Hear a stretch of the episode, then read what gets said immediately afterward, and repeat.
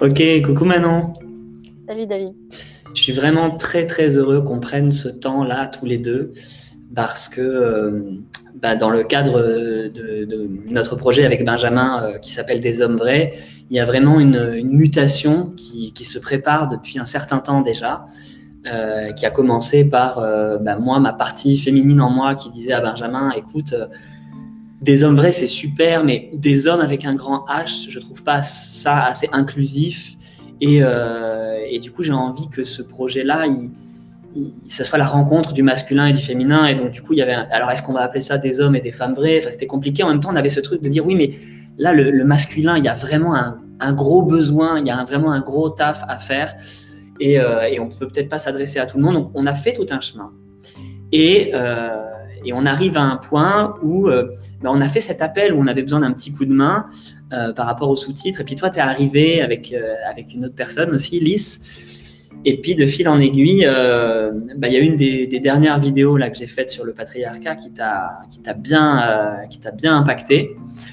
Et, euh, et, du coup, on a fait une réunion là il y a pas longtemps où il y avait un où du coup tu as pu m'exprimer tout, tout ce que tu ressentais. Et du coup, j'avais vraiment à cœur de pouvoir bah, t'entendre à, nouveau comme ça, parce que je pense que tout ce que tu as exprimé, il y a beaucoup de femmes qui, et d'hommes aussi qui se sentent concernés et, qu'il y a plein de corrections euh, à apporter ou en tout cas d'ajouter des choses. Hein. L'idée, c'est que moi, je me positionne pas comme quelqu'un qui sait. Euh, juste et j'ai envie de mettre en lumière et de libérer la parole du masculin et du féminin à travers cette chaîne avec euh, toutes les erreurs possibles, inimaginables. Et, du coup, je suis vraiment heureux parce que c'était vraiment mon souhait qu'il y ait des femmes qui nous rejoignent. Et aujourd'hui, toi, tu es là. Alors voilà, j'aimerais vraiment euh, bah, t'écouter en fait et, pouvoir accueillir, recevoir tout ce que tu as à nous partager parce que maintenant, bah, on, a un peu des partenaires de, travail, quoi. c'est ça. Ouais, mais c'est chouette. Mais moi, je me suis, euh, comme tu dis, euh, moi, je suis arrivée avec les sous-titres et c'était euh, comment tu m'avais présenté le projet. Moi, je trouvais ça hyper chouette parce que je fais partie de ces personnes-là qui vivent le féminisme comme quelque chose d'inclusif, justement. C'est pas, pour moi, le féminisme, c'est pas euh, écraser euh, les couilles pour parler vulgairement à tous les hommes. Mais c'est au contraire, pour moi, on n'arrivera pas à faire en sorte que la femme, qui actuellement dans notre société est quand même euh, un petit peu opprimée, discriminée, on va dire, on n'arrivera pas à en faire, faire en sorte que les femmes soient plus considérées si dans le même temps, on ne fait pas en sorte que les hommes soient libérés aussi de leur propre carcan euh, imposé par la société. Et euh, du coup, c'est pour ça que ce projet-là m'a beaucoup plu. Euh, mais effectivement, en visionnant les vidéos que tu avais faites, il y a des petites choses voilà, que j'avais relevées en tant que femme, puisque je me, moi, je me perçois comme une personne enfin, genrée. Euh, je suis genre, comme on dit, du coup, je me reconnais en tant que femme. Euh, et c'est vrai qu'il euh, y a des petites choses qui m'ont qui m'ont un petit peu titillé, que ce soit d'ailleurs à l'égard des femmes ou à l'égard des hommes. Parce que j'ai trouvé que voilà, il y avait des petites choses, par exemple, cette confusion qu'il peut y avoir entre la parentalité et le genre des parents. C'est-à-dire que, par exemple, ben, un enfant, il a besoin à la fois d'amour, euh, à la fois d'autorité, à la fois de cadre, de sécurité, de bienveillance, de respect, de tout plein de choses. Et il faudrait pas confondre ces qualités-là, euh, cette capacité qu'on aurait à apporter ça à un enfant, avec le genre ou le sexe de la personne. Et euh, une femme peut tout à fait apporter l'autorité et le cadre, euh, les deux choses qu'on estime euh, depuis très très très très longtemps être euh, des, des, qualités, des, spécificités. Des choses, des qualités voilà, apportées par le père, par l'homme, alors que c'est pas vrai du tout. Et, et en disant le père ou l'homme doit apporter le cadre et la sécurité, et la mère la douceur, l'amour, la bienveillance, du coup on empêche à la fois les femmes de se positionner en tant que euh, personne sécurisante pour l'enfant. Mhm. Euh, et on empêche aussi les hommes de se positionner en tant que euh, parents aimants et doux et affectueux, tu vois. Donc c'est autant pour l'un que pour l'autre. C'est mhm. très important de, tout de tout déconstruire comme on se disait, pas tout détruire, mais tout déconstruire pour, pour justement que chacun puisse être complètement libre d'être comme il ou elle a envie. Euh, et quand je dis il, elle, je dis, je dis aussi elle, parce qu'il y a toutes ces personnes-là qui sont entre deux. Et, voilà, c'est ce truc du, du masculin, euh, féminin, ces deux polarités qui sont vues comme opposées, complémentaires, etc.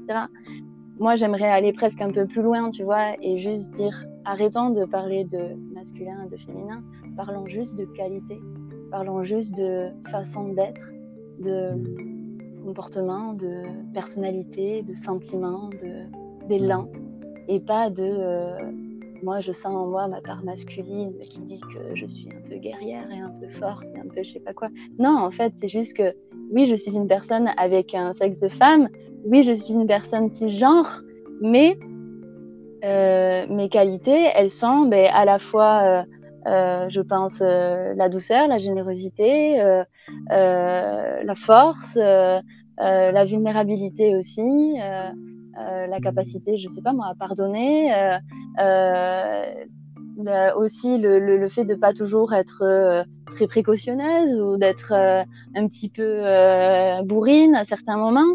Et, euh, voilà, en fait, je suis tout ça et, je, et j'estime que ça fait partie de moi et j'estime que mes qualités, qu'on dirait en société que c'est plutôt des traits masculins, pour moi, c'est pas des traits masculins, c'est des traits qui m'appartiennent à moi en fait en tant que personne.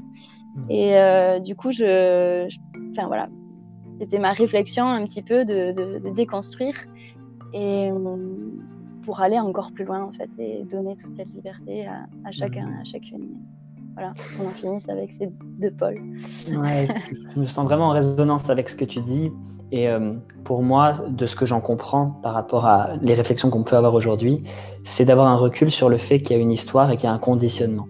Et que le mm. conditionnement que nos, les générations précédentes et même notre génération euh, reçoit à travers des injonctions qui sont extrêmement violentes, et ces injonctions, elles nous sont amenées par le monde du divertissement et des médias.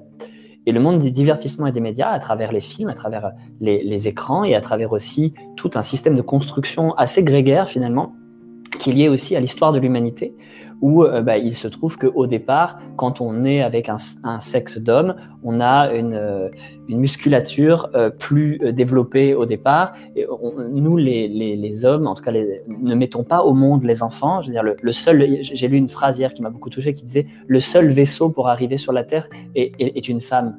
Il n'y a pas 50 vaisseaux pour arriver sur la Terre, en fait, il y en a un, et il se trouve que c'est la femme qui, qui incarne par son ventre, par sa matrice, la possibilité de prendre soin de la vie et de lui euh, donner un environnement euh, sécurisant, fertile, chaleureux, qui va permettre euh, à la rencontre du spermatozoïde et de l'ovule de devenir un être humain incarné.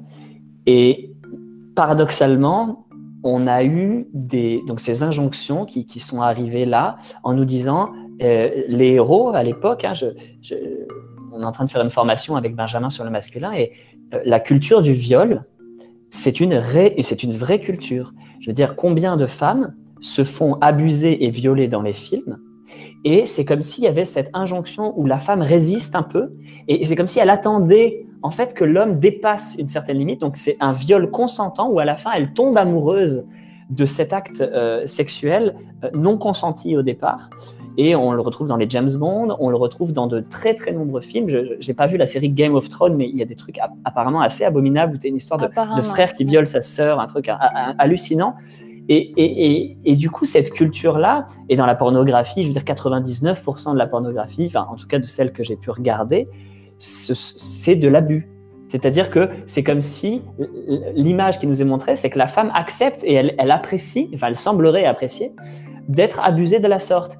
Et, ça, du coup, ben, si les, jeunes garçons à l'âge de 8, 12, 13 ans, peut-être avant, euh, consomment ça, ben, comment veux-tu qu'après, dans leur relation euh, sensuelle et sexuelle, parce que là, on parle même pas de relation sensuelle, c'est vraiment tout de suite sexuel, c'est très phallocentré, et eh ben, euh, eh ben du coup, et une culture différente, puisque tout nous indique dans les publicités, tu veux vendre une bagnole, tu mets une femme à poil c'est quoi le rapport entre la bagnole et la femme à poil? Il n'y a aucun lien.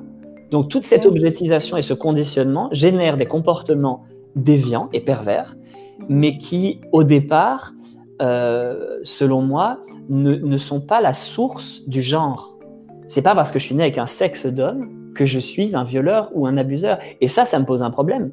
Parce que moi, je me sens pas être ça. Mais si je marche dans la rue et que je croise une, une, femme et que potentiellement je suis un violeur pour elle, hmm. ben moi, comment je me sens? J'ai pas envie de me sentir comme ça. Comment est-ce que je peux rencontrer une femme en sécurité en moi si je sais que potentiellement elle peut vivre mon approche comme une agression tellement ça devient la norme? Ouais, ouais, complètement.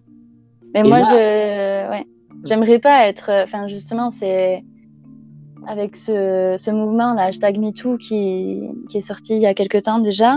Hmm. Euh, c'est à la fois salvateur et à la fois euh, parce qu'il faut libérer la parole des femmes. Et il faut, en fait, pour moi, ce mouvement, il est important euh, dans le sens où il libère déjà la parole des femmes et où, en fait, il remet en cause, il remet en question justement cette, comment on pourrait dire, c'est presque un axiome, quoi. C'est-à-dire un principe de départ qui dit que euh, la femme est sexualisée, la femme est objectivée, et l'homme a le droit, a un droit en fait sur le corps des femmes, mmh. de violer, de machin. Et ça, ça fait partie de la culture du viol que tu as très bien expliqué. Et moi, ce mouvement-là, il est important dans ce sens-là, de dire en fait, les gars, c'est pas normal. C'est pas normal que euh, on vive dans une société où les hommes ont euh, l'ascendant sur les femmes et où on est dans une société où la femme, et eh ben en fait, elle a été conditionnée elle aussi à ah oui non non ouais bon d'accord euh, d'être dans quelque chose d'un peu comme ça et euh, et, euh, et, ça c'était important de le dire. Après malheureusement on, on, va dans des extrêmes aussi en criminalisant comme tu dis un peu tous les hommes, les personnes avec un sexe d'homme. On va dire bon mais ce sont des violeurs potentiels comme tu dis.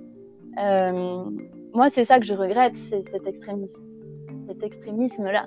Et en même temps, je me demande si c'est pas à un moment donné nécessaire de gueuler un bon coup et de dire euh, les femmes, non, c'est pas normal, nous ne sommes pas des objets, nous n'avons pas euh, envie d'être sexualisés tout le temps.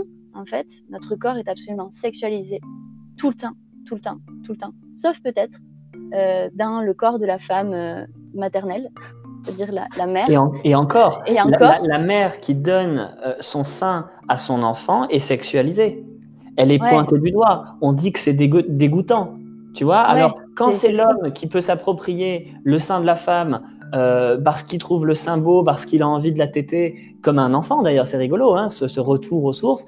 alors là, tout va bien. la ploter ou lui, lui, tenir les seins fermement, ça, il n'y a aucun problème. Par contre, si elle donne de la nourriture, alors là, ça devient dégoûtant. À un moment donné, les gars, faudrait savoir, quoi. C'est vrai, c'est vrai aussi, ouais, complètement. Mais euh, du coup, euh, voilà, ce que je voulais dire, c'est par rapport aux femmes, ce que, ce que tu complètes très bien, et aussi par rapport aux hommes, en fait.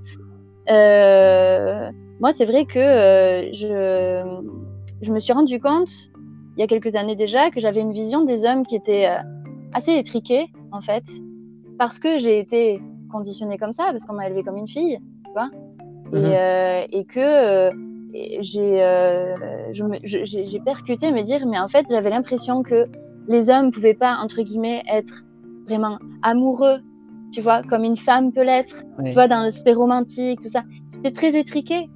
Et, et, donc, je, voilà, j'ai réalisé ce truc-là. Et par rapport au, au hashtag MeToo, le fait est que euh, les hommes aussi sont victimes, euh, dans une certaine mesure, de cette culture du viol, dans le sens où euh, eux sont obligés d'être dans cette performance-là. C'est-à-dire que un mec qui va pas réussir à choper la nana, il va se faire moquer par ses mhm. potes, mhm. il va se faire humilier, il va se mhm. alors que en fait c'est pas ça le but. Moi je sais que mon compagnon par exemple, quand il était plus jeune, il m'a dit, oui, quand j'étais euh, ado et même jusqu'à mes 18 ans, tu vois, 18-19 ans, euh, il dit, moi, j'imaginais que euh, ben, ce qui était cool et ce qui allait me rendre heureux, c'était de sortir avec plusieurs nanas, pas à la fois, mais mmh. d'avoir voilà, d'avoir eu plusieurs filles, de mmh. passer de l'une à l'autre. Il me disait, mais moi, je croyais que c'était ça, en fait. La conquête, c'est la conquête. Mais ça, ça, vient du, phallocentrisme. C'est-à-dire que nous, entre guillemets, les êtres humains avec un sexe d'homme, on a un sexe qui est à l'extérieur. Donc, il est visible. Et il bande. Ça veut dire qu'il se manifeste aux yeux de tous quand, il a, euh, quand, quand l'homme ressent du désir. Donc, le désir est visible. Et, c'est difficile de le cacher. Moi, je me rappelle au début, quand, quand j'étais un jeune adolescent, euh, en pleine puberté, des fois, ça m'arrivait d'avoir des érections à des moments, mais pas du tout appropriés, tu vois, en cours de maths, fin, des trucs hallucinants. et je me disais, merde, qu'est-ce qui m'arrive? Euh, Je me sens gêné de ça, d'avoir du désir, d'avoir un désir. Et, du coup, quand tu regardes toute la technologie, par exemple les fusées, les fusées sont des, des, des, des machines qui sont extrêmement phalliques et qui vont pénétrer des planètes. C'est exactement ce que, ce que fait, entre guillemets, un pénis. Il va pénétrer un univers, qui est l'univers du féminin, qui est le, qui est le vagin, et, au-delà. Et, et, mais, pas que, parce que c'est encore une fois une vision très phallocentrique de la sexualité, c'est rentré. Mais non, pas forcément. Euh, la sexualité, c'est beaucoup plus riche que ça. Et avant de parler de sexualité, je pense qu'il est important de parler d'intimité. Et cette intimité où la femme est beaucoup plus proche de son intimité parce qu'elle a les menstruations, qui l'invitent, qui la contraignent chaque 28 jours à être en contact avec une partie très intime de son corps qui s'auto-nettoie et se renouvelle. Nous, les hommes, nous n'avons pas ça. Parce qu'on est, on est branché sur les cycles solaires qui ne sont pas les mêmes que les cycles lunaires. Et donc, en ce sens-là, euh, l'énergie phallique, elle va vers et du coup, il y a cette idée que la femme serait passive, qu'elle attendrait le prince charmant, qu'il vienne la pénétrer, la féconder, et que l'homme, lui, est un conquérant qui doit conquérir un max de femmes et d'être ce qu'on appelle un mal alpha. Mais la vision du mal alpha est totalement erronée parce que ce type au visage carré, bien musclé, à la fois tendre, à la fois il faut être un, bon père, il faut, enfin, il faut être beaucoup de choses. Ça crée beaucoup d'injonctions où ça met une espèce de pression en fait énorme sur c'est quoi être un homme. Et, de la même manière que les femmes, bah oui, les petites filles, on leur apprend qu'il faut être jolie, qu'il faut être au service, qu'il faut être maternante, qu'il faut faire plaisir en faisant bien à manger, en faisant bien l'amour, en, faisant des fellations, en faisant tout un tas de choses, en s'offrant, même si tu n'as pas envie, tu sais, les hommes, c'est important, sinon il va partir ailleurs, tu vas perdre ton homme. Donc ma fille, euh, il faut que tu, tu, que tu satisfasses ton homme, qu'il se vide les couilles. Mais ça, ça part d'un endroit où il n'y a pas d'intimité. C'est-à-dire qu'on n'est pas dans la rencontre. Euh, avant d'arriver à la sexualité, qui est une forme d'intimité quand même, voilà, la mise à nu, euh, l'intimité qu'on peut avoir par exemple là dans une conversation, on a une conversation qui est très intime. Et s'intéresser à l'autre, quels sont ses goûts, qu'est-ce qu'il aime, qu'est-ce qu'il aime pas, l'idée du consentement, est-ce que je peux rentrer en contact avec ton corps, jusqu'à où tu es d'accord que je rentre en contact avec ton corps. Tout ça, c'est des choses où, à part mettre une capote sur une banane ou un doigt, à l'école, en tout cas personnellement, ça va pas beaucoup plus loin. Ouais. Et c'est cette éducation qui, pour moi, aujourd'hui est défaillante, voire perverse et dangereuse, et complètement dérégulée. Quand tu vois les, les poupées sextoy qui sont vendues sur Amazon ou, des petites Barbies avec un clito et tu cliques dessus et, la, petite fille, elle rigole. Ça, c'est les poupées. Oui, oui, c'est dingue ce que je dis, mais c'est réel.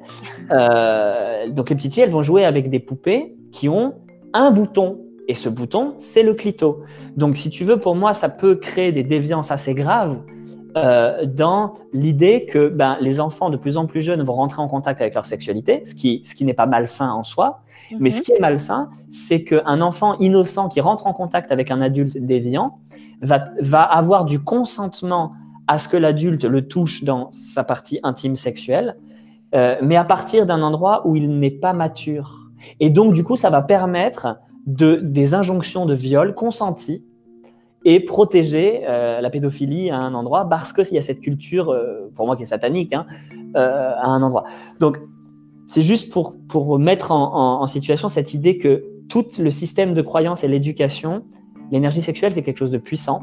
Et je pense que c'est pas pour rien que ça n'a pas été mis en avant plus que ça et que les voix qu'on peut appeler les voix tantriques, etc., ne nous soient pas dévoilées si facilement parce que ça nous rend extrêmement puissants d'être, de pouvoir utiliser notre énergie sexuelle à beaucoup plus même que la sexualité euh, basique dans, dans, le sens euh, phallocentré, pénétration, euh, jouissance, quoi.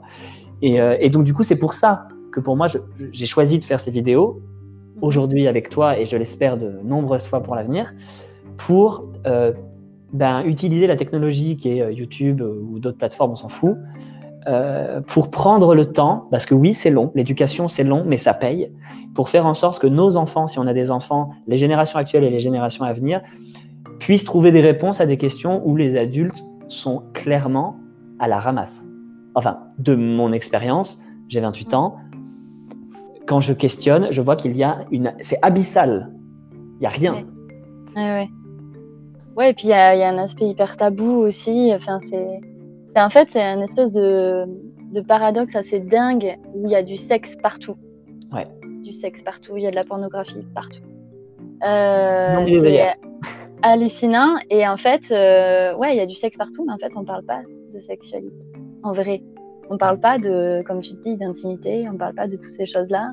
On ne parle pas euh, de, de, ouais, de, comment? On ne dit pas aux petites filles, mais en fait, si tu veux pas, tu peux dire non. Hmm. Et on ne dit pas aux garçons, ben, euh, si t'as pas envie, toi non plus, t'es pas obligé. Parce qu'il y a ce truc-là aussi, euh, moi j'avais été hyper surprise d'entendre, c'était sur un podcast Les couilles sur la table, ouais. un mec dire mon fils est venu me voir un jour en me disant euh, qu'en fait, euh, ses, euh, ses, potes lui avaient dit Ah non, mais elle, si elle a envie de toi, vas-y, quoi. Profites-en. Enfin, il faut, il faut absolument mm. que tu, que, tu aies, que, que, tu fasses l'amour à cette fille. Et que mon fils, il disait Mon fils, ben, non, il n'avait pas de désir, etc. Et, et le père, le, mec disait Moi, je, je, lui ai bien dit à mon fils Non, absolument pas. Si tu n'as pas envie, tu, ne fais pas. Et en fait, c'est, on se rend compte que, euh, bien sûr, c'est différent hein, concrètement ce que vivent les femmes et ce que vivent les hommes hein, en ces termes-là de sexualité, de, sexe tout court, de, consentement ou pas. Mais, euh, mais c'est important aussi de tout soulever et de, de, balayer sous le tapis et de dire mais il n'y a pas que il y, a, le tapis, il y a, ce qu'il y a dessous aussi. Et, ce qu'on voit souvent sur le tapis, c'est euh, les femmes se font violer, euh, les hommes sont des violeurs. Mais en fait, quand tu regardes ce qu'il y a dessous, c'est tout ce qu'on vient de dire. C'est euh, une injonction de l'homme à pénétrer. Je suis désolée, c'est pas parce que tu as un sexe qui bande et un sexe qui se voit et un sexe qui, soi-disant, doit donner la direction que tu es obligé de donner la direction, que tu es obligé de pénétrer. Et c'est pas parce que je suis une femme et que j'ai un vagin que je dois accueillir et que je dois être amour et bienveillance et consentement. Euh, enfin, tout ce genre de trucs. Et c'est important de. Enfin, c'est de ça dont il faudrait parler, je pense, euh, véritablement. Mais c'est exactement ce qu'on fait et c'est ça la bonne nouvelle. Parce qu'à un endroit, sinon, euh, ça crée des situations où la femme, elle a un pouvoir sur l'homme qui est le pouvoir sexuel. Et il y a un film qui s'appelle La source des femmes où à un moment donné, les femmes décident de faire la grève du sexe pour ah. manifester contre, contre les hommes. Euh, et, ça marche. Et euh, du coup, ça montre quoi? Que l'être, que l'homme, en fait, euh, est faible parce qu'il a du désir et que si tout d'un coup il n'est pas satisfait dans, son, dans sa pulsion reproductive, alors, eh ben, en fait, il est faible. Ça veut dire quoi? Que la seule force qu'on ait, c'est d'avoir vulgairement une bite entre les jambes et du désir? Moi, je trouve ça grave. Parce que si mm. je suis esclave de mon désir, si je suis esclave de mes pulsions, ça veut dire que je fais de la femme mon bourreau, parce que je ne prends pas ma responsabilité de mon plaisir, je ne prends pas la responsabilité de mon désir, et je lui délègue cette partie-là, euh, de la même manière qu'elle me délègue le devoir d'être le chevalier qui va venir la conquérir. Viens me conquérir dans ma chair. Tu vois, il y a ce truc. c'est ce, qu'on nous dit, c'est ce qu'on nous dit. Voilà, c'est ce qu'on nous dit. Et il y a un côté hyper romantique, mais ce romantisme-là, c'est c'est du bullshit en fait. C'est ça, c'est Walt Disney. C'est Walt Disney qui nous vend du rêve. La, princesse au bois dormant vient me chercher. Mais le problème, c'est que d'un côté, c'est viens me chercher, et de l'autre côté, c'est je suis une princesse guerrière. Euh, en fait, euh, je fais ce que je veux.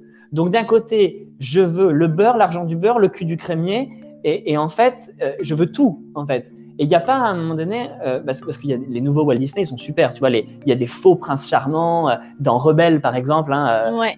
c'est génial, quoi. Le, mec qui est beau gosse et tout, en fait, c'est un con. C'est un con fini. Ah c'est d'un réponse. Réponse, princesse réponse, réponse, tout à fait. Oui, oui. et effectivement, le, le gars, c'est vraiment l'apologie du prince charmant à l'envers. J'ai trouvé ça génial. Ouais, complètement. Et, du coup, bah, ça va être l'authenticité, la vérité, la vraie relation entre les deux héros qui va se tisser, qui va créer de l'intimité. Cette intimité-là, elle va générer de l'amour. Parce que si je m'intéresse à toi et que tu t'intéresses à moi et qu'on a des systèmes de valeurs qui, sont similaires, et qu'on va vivre des expériences fortes, euh, du sport, des aventures, des, défis qu'on va, qu'on va surmonter, alors ça crée du lien et on est des êtres de lien. Et c'est ça qui crée l'amour. Mais après, derrière, il y a l'amour, puis il y a la dépendance affective. Et tout ça, c'est hyper important de le nommer parce que le lien d'attachement qu'on a créé avec nos parents, souvent le sexe euh, opposé, hein, le phénomène de l'Oedipe chez, chez, le garçon, et puis je euh, je sais plus comment on dit pour la fille, euh, avec le papa. je ne sais pas s'il y a un phénomène qui a été nommé. En tout cas, l'idée, c'est que ça va conditionner nos rapports au sexe complémentaire. Hmm. Et, et, du coup, il est assez euh, courant de répéter les schémas, c'est-à-dire d'attirer à nous des êtres et des situations qui ressemblent étrangement à la vision ou au système de croyance qu'on a, qu'on a vécu étant très jeune. Donc si j'ai vécu des abus, je vais retrouver des situations d'abus, je vais recréer des situations d'abus de façon inconsciente avec un partenaire qui va jouer parfaitement le rôle de mon abuseur et que je vais pouvoir du coup euh, jugé, nommé euh, comme étant la cause de mon mal-être parce que le problème c'est lui ou le problème c'est elle, sans jamais aller regarder en moi mon histoire et comprendre que l'autre n'est finalement qu'un personnage de mon film et que si je, je, redeviens le réalisateur de mon film et non l'acteur, euh, en tout cas que l'acteur, eh ben je peux bah, réécrire le scénario à chaque seconde en me positionnant d'une manière différente. Mais pour ça, il faut avoir ce qu'on appelle un self. Et tout, tout ça, en fait, à moins de faire des études de psycho, mais qui peuvent rester même très mentales, parce que pas incarnées euh, mm. dans la vie de tous les jours, tu vois. Euh, si c'est pour philosopher et parler de l'amour, mais pas l'incarner, moi personnellement, ça m'intéresse pas. Oui, il faut remettre. En, fait, faut toujours se. Enfin, il faut se remettre en question. Il faut remettre en question les, les, les statuts qu'on nous donne, que la société nous donne, les, les rôles qu'on a à jouer, soi-disant en fait. Hmm. Euh, et, c'est vrai qu'on parlait de ça euh, la dernière fois. Euh, quand tu parles de, de réponse, c'est drôle parce que j'adore ce film aussi. Et c'est justement parce que enfin, c'est pas une princesse nian et, et elle s'échappe de sa tour avec avec ce mec qui est un espèce de gros bandit et et qui pourtant est, fait le beau gosse, mais en fait qui est complètement insécure en réalité. Et ils vivent, comme tu dis, des aventures. Et puis voilà, elle elle y va, quoi. Tu vois, elle a pas peur. Elle dit, mais moi, je veux réaliser mon rêve et tout. Je veux voir les étoiles euh, et euh, je veux voir les lumières dans le ciel. Et, euh, et, elle y va, quoi. Et ça, ça fait plaisir à voir un personnage comme ça. Parce que souvent, on est cantonné, comme tu disais, à des rôles. Et, et je sais plus ce que je voulais dire. Mais par rapport à ce que tu disais tout à l'heure, oui, du coup, moi, en tant qu'homme, je du coup j'ai du désir et que du coup je suis euh, entre guillemets d'une certaine façon aussi presque soumis à la femme euh, parce que j'attends d'elle que et si elle fait la grève du sexe et eh puis du coup je me retrouve comme un con. Et euh, enfin et je me sens frustrée je me sens pas bien et tout ça parce qu'en fait je ne sais pas me nourrir quelque part peut-être aussi toute seule. Et, et ça c'est valable aussi pour les pour les femmes hein. enfin je veux dire c'est voilà on, on, nous a appris à presque si tu fais l'étoile de mer c'est bon ça va bien se passer. Mais non en fait parce que autant vous, vous avez cette injonction de, de, devoir faire, comme tu disais, le prince charmant qui doit aller vers, qui doit aller euh, euh embrasser, euh, et euh, c'est ça, embrasser et puis et puis faire l'amour à la princesse qui est endormie sans son consentement, parce que bon, bon bah écoute, hein, c'est comme ça, elle sera bien contente quand même, voilà. Et, et, en fait, ce qu'on disait la dernière fois, c'est que les hommes, du coup, ils ont cette injonction, donc ils ont presque l'interdiction de euh, peut-être eux être dans la passivité en fait et recevoir du plaisir. Et du coup, vu que les hommes ont cette injonction de devoir faire et, de devoir euh, assouvir leurs désirs à tout prix, à tout prix, et du coup, les femmes, elles sont là, elles, elles sont dans une passivité euh, aussi qui, qui, a été, qui a été à un moment donné dit tu dois être passive et puis c'est très bien comme ça. Et en fait, si personne ne se remet en question, ça veut dire que les hommes ne se donnent pas la liberté euh, de recevoir du plaisir pardon, et de se laisser euh, aller. Et, et, à la fois, la, la, la, femme, si elle ne remet pas en question ça, eh ben, elle peut pas être, elle, être actrice comme réponse qui décide de sortir de sa tour et qui, euh, finalement, euh, elle est quelque part aussi un peu entreprenante, tu vois, mmh. avec cet amour naissant qu'il y a avec ce mec-là. Et, et, les deux se rejoignent. Et, mmh. Et, du coup, moi, c'est ça le, truc, c'est que si à un moment donné, euh, mon mec, il, il remet pas en question ces schémas-là, moi, mm. à quel moment je trouve ma place? À quel mm. moment j'ai la liberté d'être mm. active? À quel moment j'ai la liberté de moi aussi euh, pouvoir prendre du plaisir à en donner?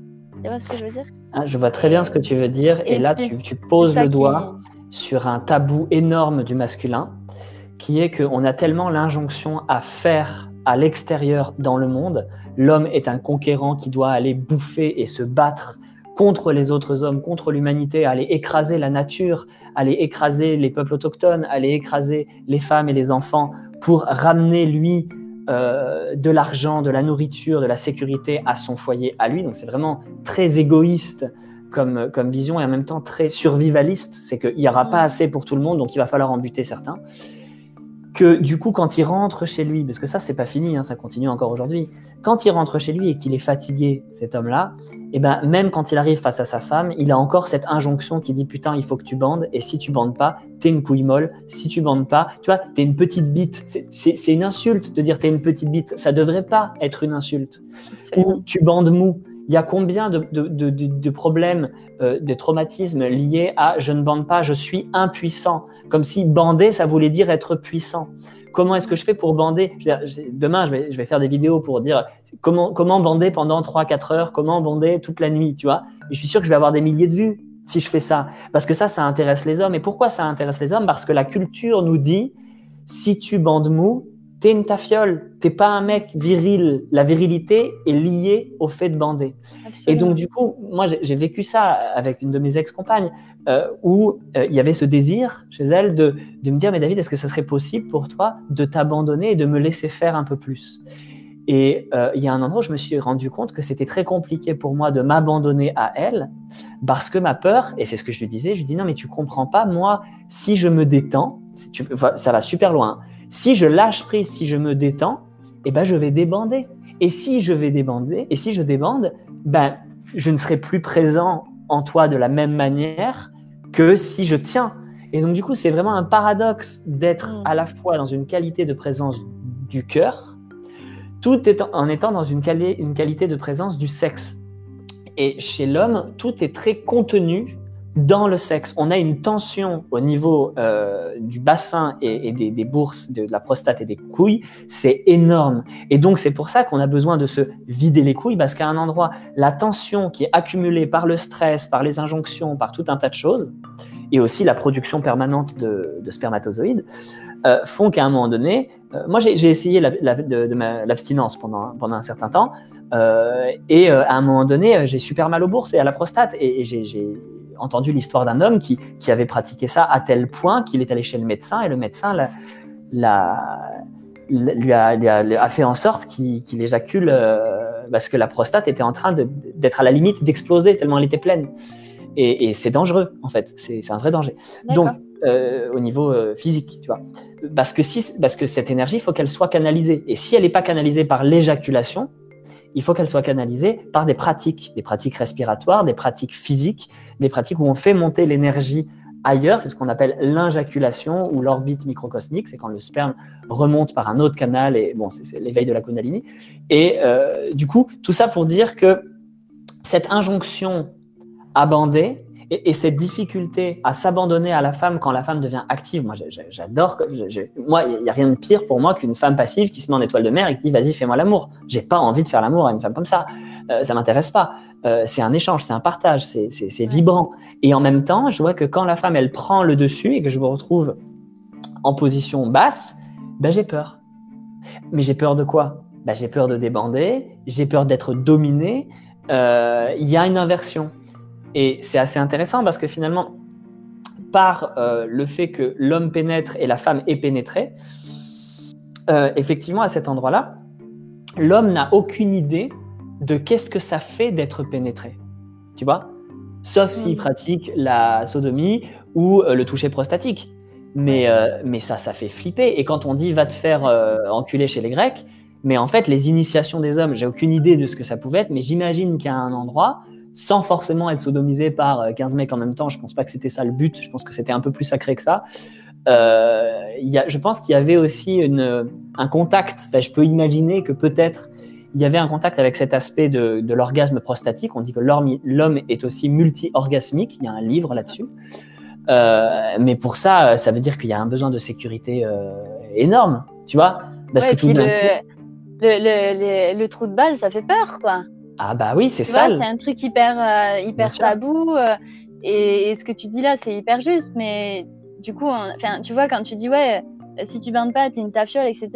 À partir de quel moment on, dit que être homosexuel en tant qu'homme, c'est une insulte À quel moment en fait, et ça c'est hyper représentatif justement de, de ce, de, ce déséquilibre-là euh, entre hommes et femmes, euh, et entre hommes et hommes euh, dans notre société. C'est-à-dire que à partir du moment où tu vis dans une société où PD c'est une insulte, ça veut dire quoi? Ça veut dire que se faire enculer, se faire pénétrer pour un homme, c'est une insulte, c'est dégradant. Donc ça veut dire que ce qui est dégradant, donc, euh, euh, c'est d'être une femme, en fait. Absolument. C'est d'être pénétré. Tout à fait. Exactement. Et du coup, tu vois, juste ce truc-là, mais c'est tellement représentatif de, de, de. la culture, ou plutôt de l'inculture. Ouais, de, ce qui ne va pas du tout. mais c'est magnifique. Tu vois, moi, tu sais, dans ma vie, j'ai beaucoup été euh, catalogué de PD. Il y a beaucoup de gens qui sont venus me dire soit directement, euh, frontalement, euh, t'es un PD. Euh, même dans mes relations proches, intimes, hein, de toute façon, toi, t'es un PD refoulé. Et ça m'a fait vraiment très, très mal au cœur de recevoir ça d'une personne vraiment très, très proche, en qui j'avais une relation d'intimité et de confiance, mais immense, tu vois. Et, et du coup, que, que ça vienne me toucher à ce point de dire, mais moi, je, je, ne me sens pas attiré sexuellement par les hommes. mais effectivement, j'ai beaucoup de féminin en moi, j'ai les cheveux longs, euh, je, je, parle beaucoup, toutes des qualités qui peuvent être attribuées à tort plutôt aux femmes.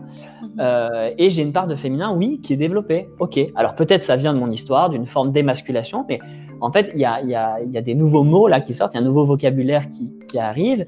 Et euh, en, en, français, on dit euh, un être non binaire. Je préfère le terme anglais qui dit gender fluide, donc le genre fluide, et que, que moi je qualifierais comme un équilibre. C'est-à-dire je me sens équilibré entre ma partie masculine et féminine. Et du coup, oui, je ne réfrène pas ma partie féminine. Par contre, si tu veux un mec en face, ben ouais, il y a quelqu'un en fait. Si tu veux être pénétré, ouais, il y a un mec. Mais, mais, mais, mais quand je dis il y a un mec, c'est, c'est pas ça être un mec.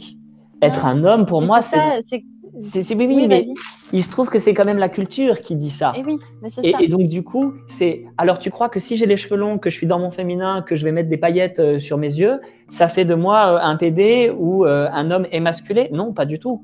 ça, m'empêche pas de pouvoir être contenant, ça m'empêche pas de pouvoir être à l'écoute. Mais même tout ça, l'écoute, c'est une qualité qui est attribuée au féminin. Comme si les hommes ne pouvaient pas écouter. Mais c'est quoi ce bordel? Allô? Tu vois? Euh, comme si, Moi, c'est tout ça qui me gêne, en fait. C'est tout ce que tu dis là. C'est-à-dire que on est obligé de parler comme ça. On est obligé d'utiliser ce vocabulaire-là parce que c'est le vocabulaire qui est actuel et depuis des années. Mais j'espère qu'un jour, on parlera plus comme ça. Parce que les mots, tu vois, les mots vraiment façonnent la réalité dans laquelle on vit et façonnent du coup les rapports qu'on peut avoir à soi, aux autres, au monde, à tout. à tout.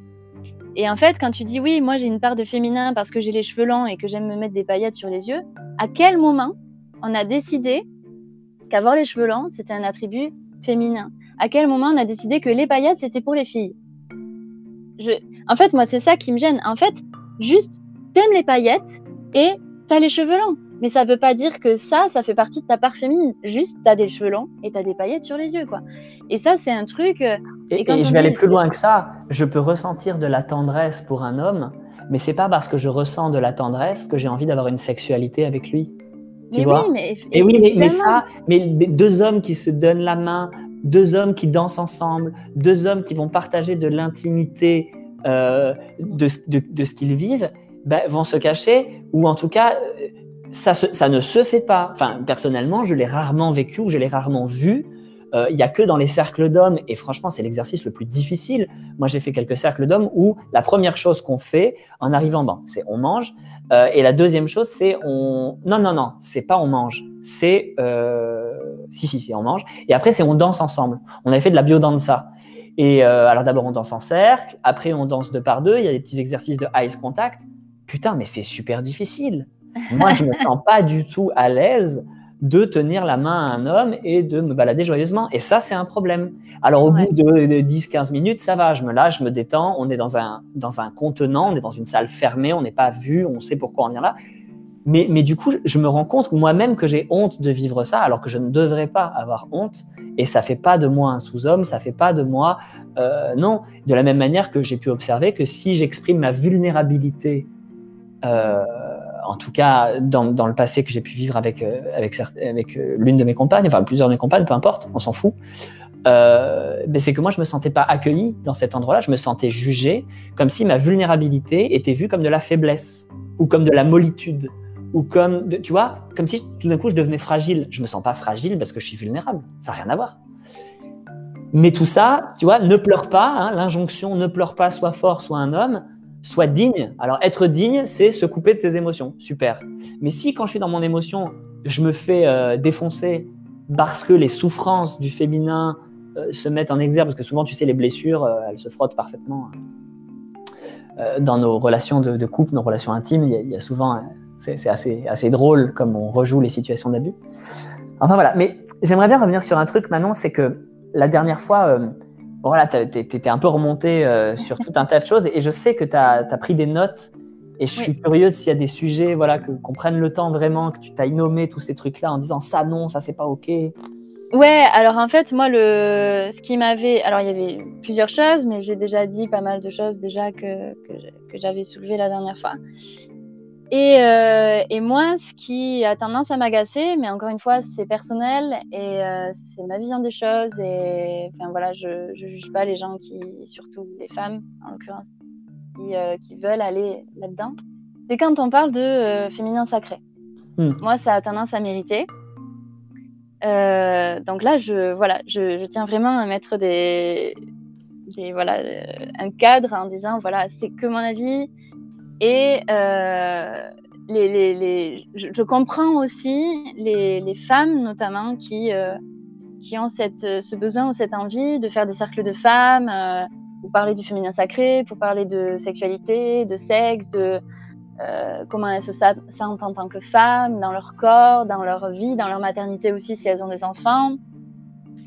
Je, je comprends ce désir-là. Moi, j'ai pas forcément ce désir-là parce que j'ai la chance d'être entourée d'amis IE, amis I et IE euh, S, euh, avec qui je peux parler euh, de tout. je peux parler de sexualité très librement, je peux parler de prostate, je peux parler de règles, je peux parler d'une multitude de choses, que ce soit avec des, femmes ou des, hommes autour de moi. Mais moi, ce qui me gêne dans ce féminin sacré, c'est que pour, entre guillemets, contrer ce, patriarcat actuel et millénaire, euh, on arrive avec ce truc de le féminin sacré, euh, le vagin est une, grotte sacrée, euh, la vulve est une fleur sacrée qu'il faut honorer, tout ça, tout ça. voilà, moi, ce genre de choses, moi, je veux pas que mon sexe soit sacré, en fait. Je veux juste qu'il soit respecté, comme n'importe qui, comme n'importe quoi d'autre, en fait, comme n'importe quel hmm. corps, comme n'importe. Parce que, là encore, c'est mon avis. Selon moi, euh, je ne suis pas ethnologue, je ne suis pas sociologue, je ne suis pas spécialiste en rien du tout. C'est juste mes, le fruit de mes réflexions euh, et de mes lectures aussi. Euh, selon moi, le fait de, de, rendre quelque chose sacré, le sacré pour moi, c'est une connotation. alors oui, on va vénérer le sacré, mais le sacré, amène éventuellement aussi à de la crainte. Parce que Dieu hmm. punit, parce que Dieu est miséricordieux, mais quand même, euh, il punit. Hein Donc euh, euh, voilà, et, ça, je pense hmm. que c'est un truc plus ou moins universel. Encore une fois, je ne suis pas spécialiste des religions, mais voilà, dans les grandes lignes, c'est le sacré peut amener aussi à de la défiance et à de la crainte et à de la peur.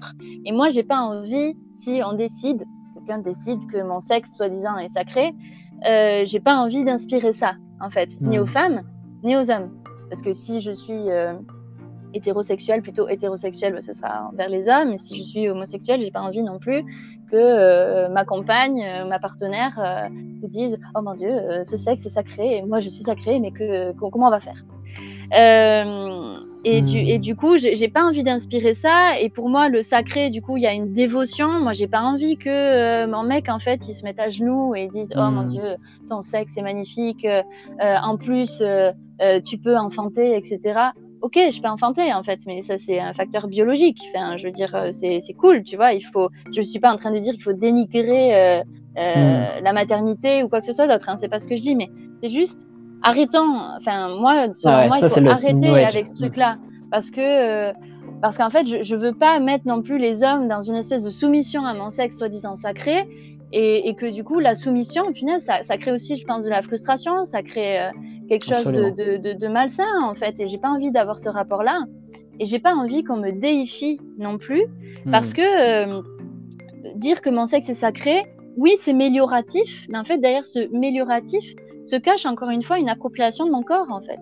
et j'ai pas envie, j'ai pas hmm. envie qu'une personne à l'extérieur euh, en, l'occurrence les hommes ou même les femmes, hein, parce que voilà, je, je sais pas. Mais c'est une culture. Hmm. C'est une culture de dire voilà, euh, euh, je, suis sacré, oh mon Dieu, je suis déifié, mon corps est déifié, mon sexe est déifié. Dans ce cas-là, il faut que je réponde à l'image que ce sacré amène dans la tête de la personne qui est en face. C'est ça, et, ça crée de la prostitution sacrée. En fait, ça continue le truc. Ça continue, ça, ça, change rien du tout.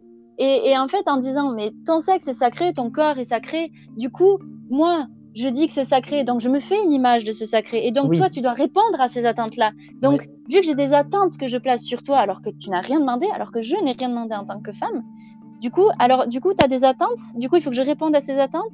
Du coup, euh, qu'est-ce qui se passe? Ça veut dire quoi? Ça veut dire que tu m'ôtes une partie de ma liberté, tu m'amputes en fait une partie de ma liberté d'être comme je veux, parce que moi, j'ai pas hmm. envie d'être euh, à ton image, à l'image que tu t'es faite de mon sexe sacré, je ne sais pas quoi. Et du mmh. coup, ouais, ça c'est vraiment un, point, euh, un point très important euh, pour moi de, à soulever, de dire, euh, de dire non, en fait, je ne veux pas plus, je veux pas qu'on me mette sur un piédestal, je veux juste que tout le monde soit égaux et qu'en fait on se respecte tout un chacun et qu'on arrête avec ce truc de sexe, de genre, qui, euh, qui, qui, sectionne en fait nos rapports, notre société hmm. qui divise exactement. Et, et en fait, je, je, veux que les hommes aussi euh, soient respectés comme n'importe quel individu, parce qu'avant d'être un sexe d'homme ou un sexe de femme, ou entre les deux, les personnes intersexes, tu vois, et, tout existe.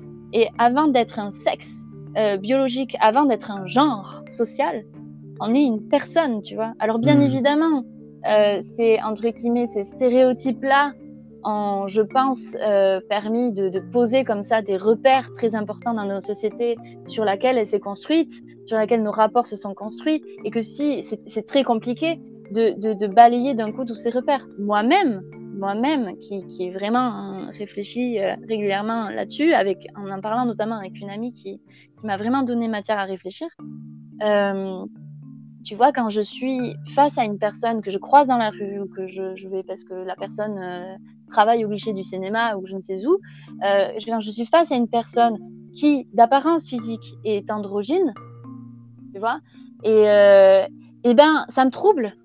Hmm. Parce qu'à un, à, un moment donné, je me dis, mais il y a une part de moi qui me dit ah, je suis perdue, j'ai plus mes repères. Oh mon Dieu, est-ce que c'est un hmm. homme? Est-ce que c'est une femme? Oh mon Dieu, je suis perdue. Et en fait, juste après, je me dis, mais non, mais c'est ok en fait, on s'en fout, c'est une personne. C'est une personne, c'est un individu, c'est un être humain. Euh, que ce soit un homme, une femme, entre les deux, euh, peu importe en fait. C'est une personne à qui j'ai affaire en fait. C'est hyper drôle que tu utilises le terme individu parce que la définition du mot individu, ça veut dire indivisible, qui n'est pas ah divisible. Donc oui, on est bien des individus et donc on n'est pas divisible, que ce soit par notre sexe, que ce soit par nos croyances. Enfin, il y a des gens qui essayent de, diviser. Ouais, bah oui, c'est ça. Voilà. Mais, mais, mais, je pense que la division voilà, est, est, structurée, est, structurante, pardon, est structurante quelque part. Je, je pense vraiment. Enfin, je sais pas, il faudrait que je, je lise plus de choses. Non, non, mais ça a vachement de sens. Parce que oui, la division cellulaire, la, naissance d'un être humain, c'est de la division cellulaire. Hein? Il y a un qui, qui donne deux, qui donne trois, qui donne la graine de vie, la fleur de vie, l'arbre des séphirotes. Bon, bref, c'est le, tout l'enseignement kabbalistique, mais c'est aussi le principe même du vivant Le vivant crée de la division cellulaire pour se multiplier. Euh, donc ça, ça a du sens, mais c'est de la division qui multiplie. C'est pas de la division qui coupe. La, division crée du lien. Si on crée de la division pour séparer, alors là, on n'est pas dans une division qui multiplie, qui, crée de la richesse. Et, c'est ça exactement. Et c'est cette, cette division-là, ces deux pôles, comme on disait, les deux pôles, la féminin, masculin, et enfin, juste il faut, faut réussir. C'est compliqué, hein. même moi, tu vois, je, dis ça et je te dis, quand je suis face à une personne euh, mm. d'apparence androgyne, je suis perdue. Je suis perdue parce que je, je, je sais, je sais pas. Euh, j'ai besoin de savoir. C'est quand même dingue, quoi. Après, voilà, c'est millénaire. C'est des choses qui sont mm. inscrites en nous depuis la nuit des temps, mais presque. Mais, euh, mais essayons de, faire en sorte que tout ça soit, comme tu dis, un peu plus fluide et, euh, si tu as envie de mettre du vernis à ongles, mais mets du vernis à ongles. Enfin, je veux dire. Oui, mais dans, dans l'absolu, dans l'absolu, si j'ai envie de mettre des paillettes, du vernis à ongles ou de porter une jupe, bien sûr que je peux le faire. Mais si, quand je suis confronté à la culture de mon pays, de mon milieu, etc., je reçois des injonctions. on va parler d'un truc hyper actuel, c'est le port du masque. Hier, j'étais dans le train, j'ai enlevé mon masque. Bon, je supporte pas le masque. Je ne sais pas qui peut le supporter d'ailleurs, mais en tout cas, j'enlève mon masque. C'est un état de fait. J'écoute de la musique. Et il y a une personne qui est arrivée vers moi, qui m'a frappé comme ça sur l'épaule. Je l'ai regardé, j'ai levé les yeux. Je dis oui, bonjour, excusez-moi. Euh, il me dit, vous ne portez pas votre, masque. Je fais, effectivement, c'est un, un, un bon constat. Et, euh, il me dit, euh, et ça vous pose pas un problème Mais la façon dont il me l'a dit, c'était d'une violence c'est pas et ça vous pose pas un problème, c'est ça vous pose pas un problème, mais c'était une injonction directe, tu vois. Et je l'ai regardé, vu que j'étais surpris et puis j'étais agressé, tu vois, le mec a traversé le wagon pour me dire ça, il est parti. Et euh, oui, oui, en plus, c'est pas comme si, euh, tu vois, c'était vraiment venu pour ça. Et bon, il a fallu que je me positionne à un endroit dans ce qu'on pourrait appeler mon masculin, ou en tout cas la partie qui vient défendre, peu importe, quelle, ça peut être euh, ma mère intérieure, tiens, exprès pour casser les codes.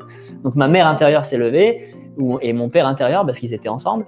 Et, euh, et, je l'ai regardé, je lui ai dit, écoute, on se calme et euh, je vais le remettre mon masque. Tu vois, j'avais pas envie de rentrer dans la discussion je, mm-hmm. avec ce qui se passe politiquement. C'est pas, je, je, ne veux pas créer de la division en mode pro-masque, anti-masque. C'est pas le sujet. Euh, je suis dans un environnement qui est public, on est dans une espèce d'apocalypse de, mondiale. Bon, je, je, passe, tu vois. Mais finalement, ce que j'ai pu observer, c'est c'est une injonction obligatoire vis-à-vis de l'État de porter un masque dans un lieu public. C'est difficile pour tout le monde. Et s'il y en a un qui déroge à la règle, bah, ça crée ce qu'on a fait à l'époque de la Seconde Guerre mondiale, de la délation et, et du, de l'auto-censure, où en fait le gars, je voyais bien que lui-même, il supportait pas de mettre son masque. Et du coup, bah, que moi, je fasse différemment, c'était insupportable pour lui. Et en plus, la façon dont je lui ai répondu, tu vois, en mode, bah oui, effectivement, tu vois bien, j'ai pas mon masque. Euh, et en plus, j'avais oublié. C'est même pas. Euh, moi, je suis tellement dans une planète parallèle dans le sens. Euh, moi, je, n'ai pas peur du. Bon, on va, va, pas rentrer sur le virus, mais en tout cas, voilà. c'est juste pour dire que ces injonctions qui sont liées à la culture, encore une fois, si je portais des paillettes et que j'avais une jupe, etc., j'ai pas envie de me recevoir une avalanche de jugements et de critiques et de t'es un PD, de voilà j'ai mis des, et puis quand je mets des paillettes, c'est hyper discret. J'en ai mis trois fois dans ma vie, tu vois. Et on m'a fait, euh, on m'a, on m'a fait des remarques. Tu portes des paillettes? J'ai fait oui, effectivement, je porte des paillettes. Mm. Ça, c'est tellement fort que ça a besoin d'être nommé. Et finalement, je me suis dit bon, déjà j'ai les cheveux longs, euh, voilà. Ensuite, il y a l'apparence. Ensuite, il y a, tu vois, tout un tas de choses, les codes, les codes vestimentaires, les codes de plein de choses. Et donc, pour, il faut rentrer dans le moule. Il y a ce truc où il y a une espèce d'injonction où on peut pas rester véritablement soi-même. Non, c'est pas vrai. Euh, parce que si on le fait, il va falloir avoir de la force intérieure, de la racine. Ouais, on est marginalisé et il faut vraiment être ok, droit dans ses bottes avec ça. Mais je suis complètement d'accord, ouais. Ouais, ouais, complètement. Et est-ce que j'ai envie de vivre ça? Bah, Pas nécessairement. Donc, du coup, en attendant de trouver les miens, ou en tout cas que euh, l'humanité évolue dans un sens où euh, la diversité est plus admise, en tout cas, elle est, elle est moins jugée alors on peut créer du lien et du coup, bah, voilà, ça m'empêche pas d'avoir les cheveux longs. C'est presque un acte politique, on dirait. Mais quand tu regardes les guerriers dans les films, les vikings, euh, les elfes, les golas, c'est quand même vu comme euh, euh, un être. Tu vois, bon, alors ok, c'est un elfe, c'est pas un être humain, mais tu vois, il y a quand même un truc où ah, il est trop beau. Ouais, ben il a les cheveux longs, tu vois. Mm, mm, mm, mais c'est un elfe. Donc, vu que c'est un elfe, ça va. Ça passe. Ça passe. Et sinon, le mec qui a le droit d'avoir les cheveux longs, c'est euh, le roi Salomon, le roi David, le viking. Parce que lui, par contre, en compensation de ses cheveux longs, il est super musclé. Et pendant une heure et demie, le mec, il va trancher la gorge. Donc, vu qu'il tranche des gorges et que c'est très guerrier, bon, ça va. Il a le droit d'avoir les cheveux longs. Ça Et passe. sinon, sinon tu es un Indien, mais l'Indien euh, qui fait ouh, ouh et qui est ridiculisé. Tu vois, pas l'Indien ouais, ouais, noble. Mm, mm. Donc, euh, bon. Oui, mais tout ça, c'est. Oui, je suis d'accord avec toi. Il faut avoir la. Comment la. Il faut vraiment être, euh, être OK avec ça pour pouvoir. euh, Pour pouvoir oui, l'assumer et puis et en fait s'en foutre quoi. Moi je sais que j'ai un ami qui, pas est comme ça, qui avait les cheveux longs, Mm. euh, qui se sape euh, pff, à moitié rock'n'roll, à moitié. Enfin, il a des pattes def avec des Santiago, des chemises hawaïennes. Enfin, il se met du vernis à ongles. euh, Il est hyper. il est hyper. en plus, il a. Voilà, tu parlais de, de vêtements, etc. Mais il y a aussi la- l'attitude, la, gestuelle. Bien sûr. Euh, et du coup, euh, bah, lui, tu vois, il est tellement. euh, il est tellement aligné avec lui-même que. En fait, tu, tu peux pas dire. Enfin, tu. Enfin, voilà. Alors bien sûr qu'il va se prendre des réflexions aussi, mais je pense que euh, il est tellement proche de lui-même en étant juste comme ça que du coup, euh, en, en exprimant ce qu'il est à travers euh, ses, ses vêtements et etc. Son attitude. ouais. Que du son attitude, que du coup, ben il y a, enfin, ça lui passe quelque part au-dessus. Mm. Mais effectivement, ça demande, ça, ça demande une, une force, une force particulière, c'est clair. Clair. Et je et, et c'est une amie à moi qui m'a dit oui, mais tu te rends compte quand même que euh, nous, euh, d'une certaine façon, on est quand même plus libre que les hommes en termes de vêtements, par exemple. Ah, clairement. Et moi, je lui dis, mais, euh, beaucoup. et- là. Et j'avais jamais, j'avais jamais Mm. envisagé les choses sous cet angle-là. Elle me dit bah oui, nous, si on a envie de s'habiller comme un garçon, on s'habille comme un garçon. Tout à fait. Euh, si on a envie de s'habiller, en fait, on peut s'habiller comme on veut, on va rien nous dire. Alors qu'un homme, bah non, c'est beaucoup plus complexe. Un homme, il a pas le droit de porter une jupe. Il peut pas porter une jupe. Si, mais il faut que ce soit un kilt et en plus il est ridiculisé, tu vois, il faut qu'il joue de la cornemuse. Donc Ouais, ouais. bon, si euh, à chaque fois que je portais une jupe, il faut que je sois associé au mec à la cornemuse euh, ridicule, bah en fait non. Et tu vois, moi il y a un truc, tu vois, cette chemise, j'adorais euh, l'attacher comme ça. Parce Ouais. que je trouve, ça, je trouve ça cool, tu vois. Ou alors, alors j'ai trouvé une autre stratégie, du coup, c'est de l'attacher derrière, tu vois. Ah yes. Mais une fois, j'ai fait ça et euh, j'ai une remarque d'une femme qui m'a dit euh, Mais ça, euh, c'est pas possible, no way. Parce que ça, c'est les femmes qui font ça. Et si tu fais ça, ben, ça correspond à un code, tu vois. Et, euh, et donc, ça, c'est pas sexy pour un homme. Dans, Ah dans, la, dans le prisme de son système de projection, et surtout en plus si on voit mon ventre. Alors là, si on voit mon ventre, là, c'est la fin du monde, tu vois. Enfin, c'est pas que c'est la fin du monde, c'est la fin d'un monde. Et, et du coup, la ça. fin de ce monde-là euh, dit mais comment ça, toi aussi, tu peux Bah ouais, moi aussi, je peux en fait. Et je t'emmerde. Et quand je dis je t'emmerde, c'est pas pour euh, être vulgaire. C'est juste pour dire, en fait, je peux exister, être en contact avec mon masculin, ma virilité, et euh, avoir de la joie et du plaisir à déjà avoir le ventre à l'air, parce qu'effectivement, c'est agréable au niveau de, de la sensation. Et, et que je trouve ça joli. Mais, mais ça, c'est des injonctions que moi, j'ai reçues de personnes proches, de personnes que j'aime et qui m'aiment, tu vois. Et du coup, je me dis, waouh, ok, et qui sont, enfin, tu vois, de ma génération. Tu vois, c'est pas comme si c'était le vieux gars de, de Ouais, 50, 60, 70 ans qui peut pas comprendre ça parce que lui, dans son schéma, voilà. Et donc, du coup, qui dit cheveux longs dit hippie 68 art. Non, mais les gars, on est en 2020. C'est, non, en fait. C'était, tu vois, les années 80, tout ça. Euh, il me dit, oui, t'as pas connu ça. Non, mais moi, je, je connais le monde d'aujourd'hui et vous allez tomber de haut, les amis. Quand vous allez. mais c'est ça, mais du coup, cassons les codes? Tu parlais de codes, c'est vrai, c'est des codes, c'est des règles, c'est des carcans, mais. Enfin, Bah, cassons, break, cassons break the rules.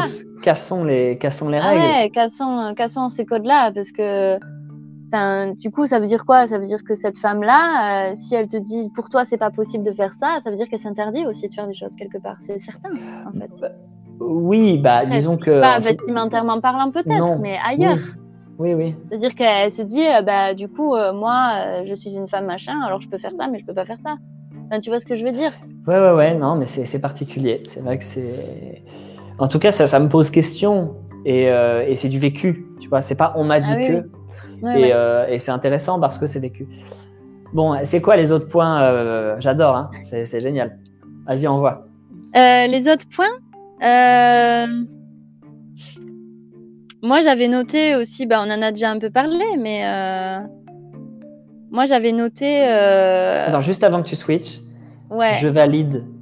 C'est important pour moi de valider que je comprends tout à fait que ton corps, euh, enfin le corps de la femme, n'a pas à être divinisé ou sacrifié. Non, c'est pas sacrifié, c'est sacré. Comment on dit? Sanctifié.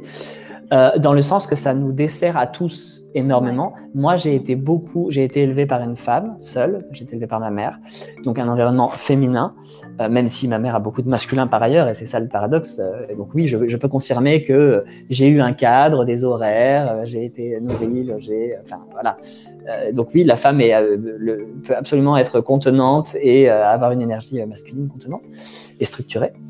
Euh, tout en étant aussi dans une énergie d'accueil et de, générosité, de ce qu'on attribue au, féminin, matriciel.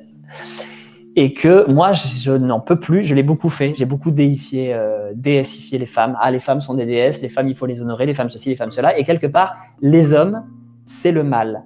Le masculin, le mal, M, A apostrophe, et eh ben en fait c'est le mal hmm. M A L et en fait c'est pas ok et j'ai eu des, un échange de commentaires avec une personne sur la page des hommes qui a été limite euh, limite où, pour elle dans sa blessure tu vois le mal c'est le mal le, le mail c'est le mal. Et, elle faisait ce jeu de mots et je dis mais moi en fait c'est pas ok que tu dises ça.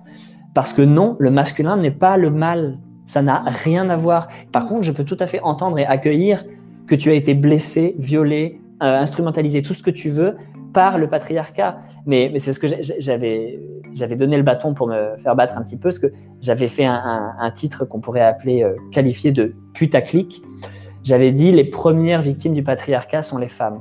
Et là où j'ai déconné. Sont les hommes. Sont les hommes, pardon. Excuse-moi. Mm. Sont les hommes. Et là où j'ai déconné, c'est que j'ai pas à dire les premières. Il n'y a pas de premier, il n'y a pas de deuxième.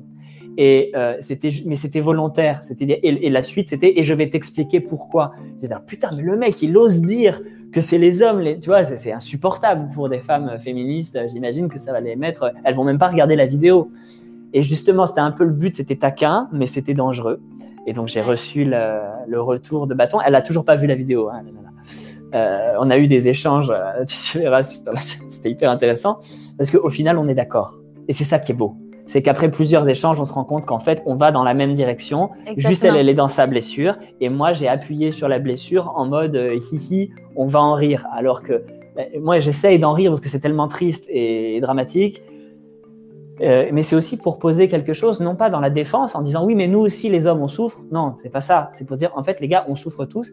Et les gars et les filles. Et en fait, allons-y ensemble et ne croyez pas, entre guillemets, vous, les féministes, parce que j'ai eu des rassemblements de, féministes où les hommes étaient rejetés en disant ah non non non les féministes c'est que les femmes bah, non en fait on s'est pas compris euh, tu vois moi aujourd'hui je me positionne quasiment tous les jours sur les réseaux sociaux pour euh, dire que je ne suis pas d'accord avec la pédophilie que je ne suis pas d'accord avec les respects du féminin etc etc et je pense que on est attendu entre guillemets nous les hommes à cet endroit-là par les femmes mais elles, elles espèrent tellement plus elles n'y croient tellement plus que ce soit possible qu'un homme se positionne je pense à cet mm. endroit-là en leur faveur, qu'il y a un rejet en fait. Et de leur dire, hey, oui, c'est, en fait, c'est, euh, c'est ça, c'est que tu as dit deux choses. Euh, je pense que les, pour moi, enfin moi je suis pas dans un féminisme justement, euh, comme je te disais tout à l'heure, de, enfin genre le féminisme c'est que les femmes, etc.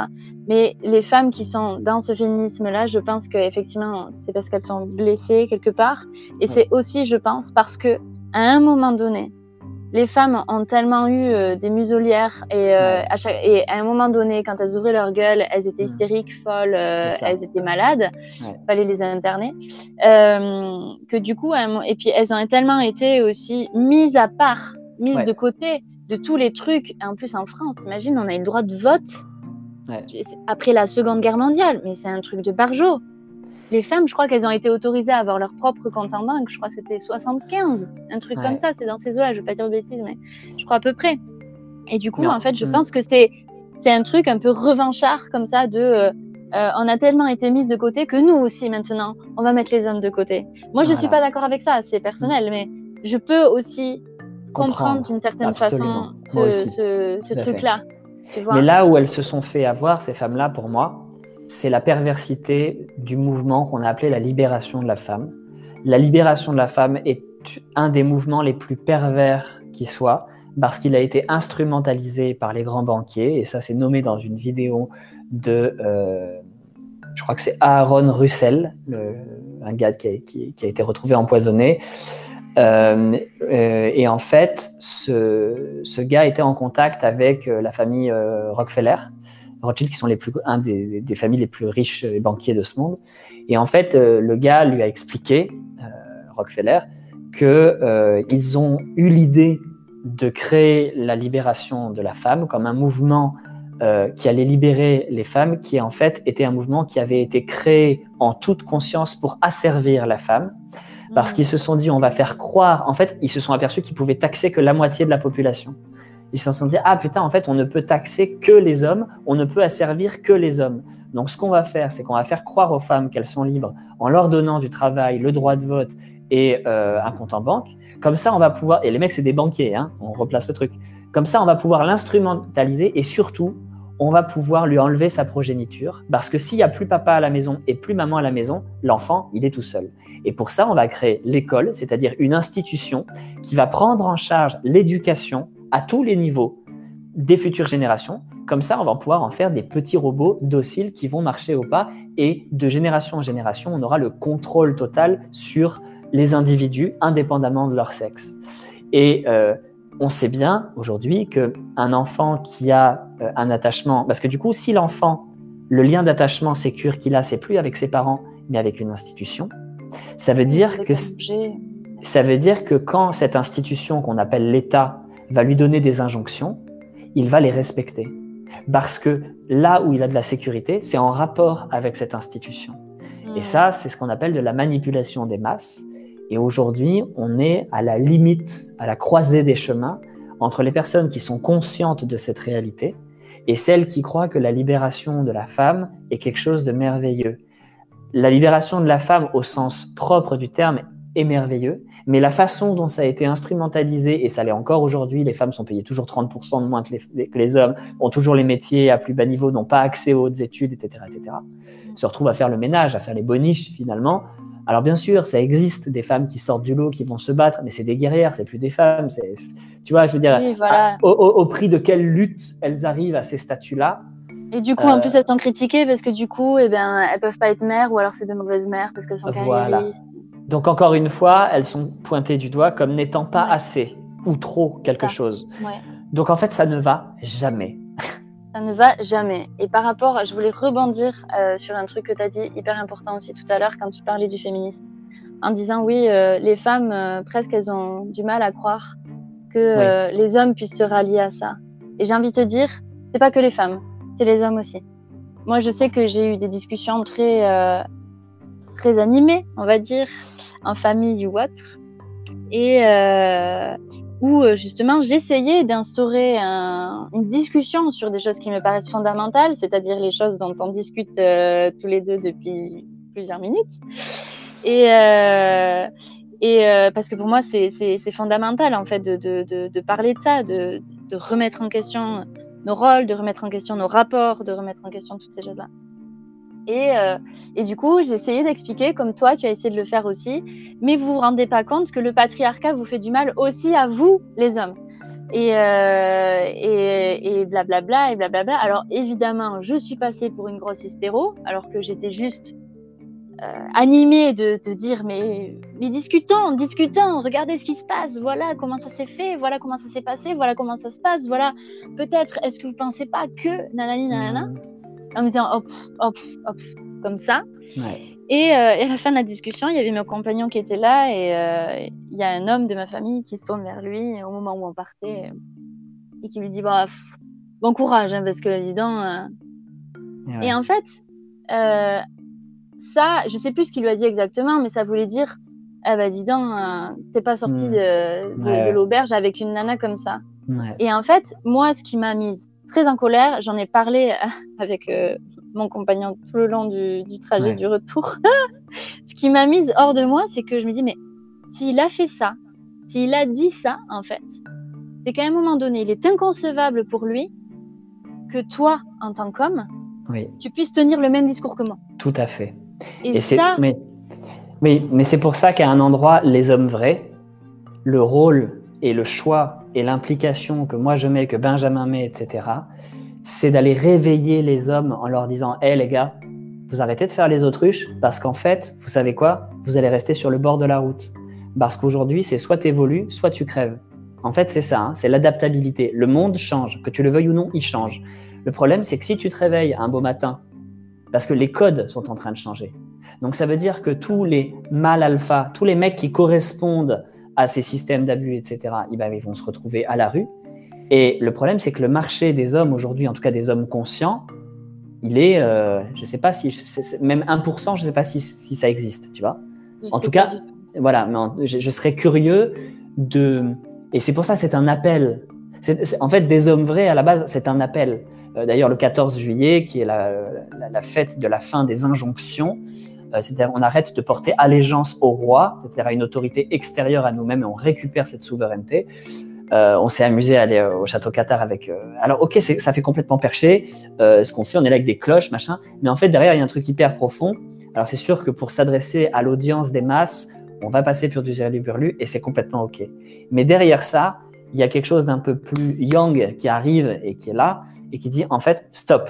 En fait, là, non. En fait, là, je suis d'accord. Là, je suis pas d'accord. Et donc, je me positionne. Et il y a un endroit où l'homme peut être euh, vu, vécu comme euh, un lâche, un faible, qui ne se positionne pas euh, dans tout ce qui a trait à l'émotion, parce qu'il n'est pas en contact avec ses émotions, et parce qu'il a trop honte d'aller regarder en lui, d'appartenir à un genre qui ne respecte pas et qui bafoue le féminin. Parce que si c'est pour avoir des belles paroles le lundi en groupe et le soir se retrouver avec une bande de potes en disant alors tu l'as sauté elle, ben, il y a un problème. Et du coup, cette inculture ou cette reculture à remettre en place, c'est que quand nous, on est entre hommes, mais quand est-ce qu'on est entre hommes? Je veux dire, à part au rugby ou devant un match de foot, ou, enfin, moi je sais pas, je, je consomme pas ces choses-là, mais je remarque que les rares moments où les hommes sont ensemble, c'est soit en lien avec le sport, soit en lien avec la matérialité, les voitures, soit en lien avec le travail, mais il y a souvent des relations de, on dit l'homme est un loup pour l'homme, c'est-à-dire de concurrence, il faut être le meilleur. Donc du coup, l'autre l'autre homme n'est pas vécu et vu, perçu comme un frère, mais comme euh, un, un, gars à combattre, comme un ennemi. Oui, et j'ai envie de te dire, en fait, ce qui fait peur à certains hommes aussi avec ce mouvement qui, qui est en train d'opérer euh, tout petit pas par tout petit pas, de euh, justement essayer de, de remettre à niveau les femmes. Les privilèges.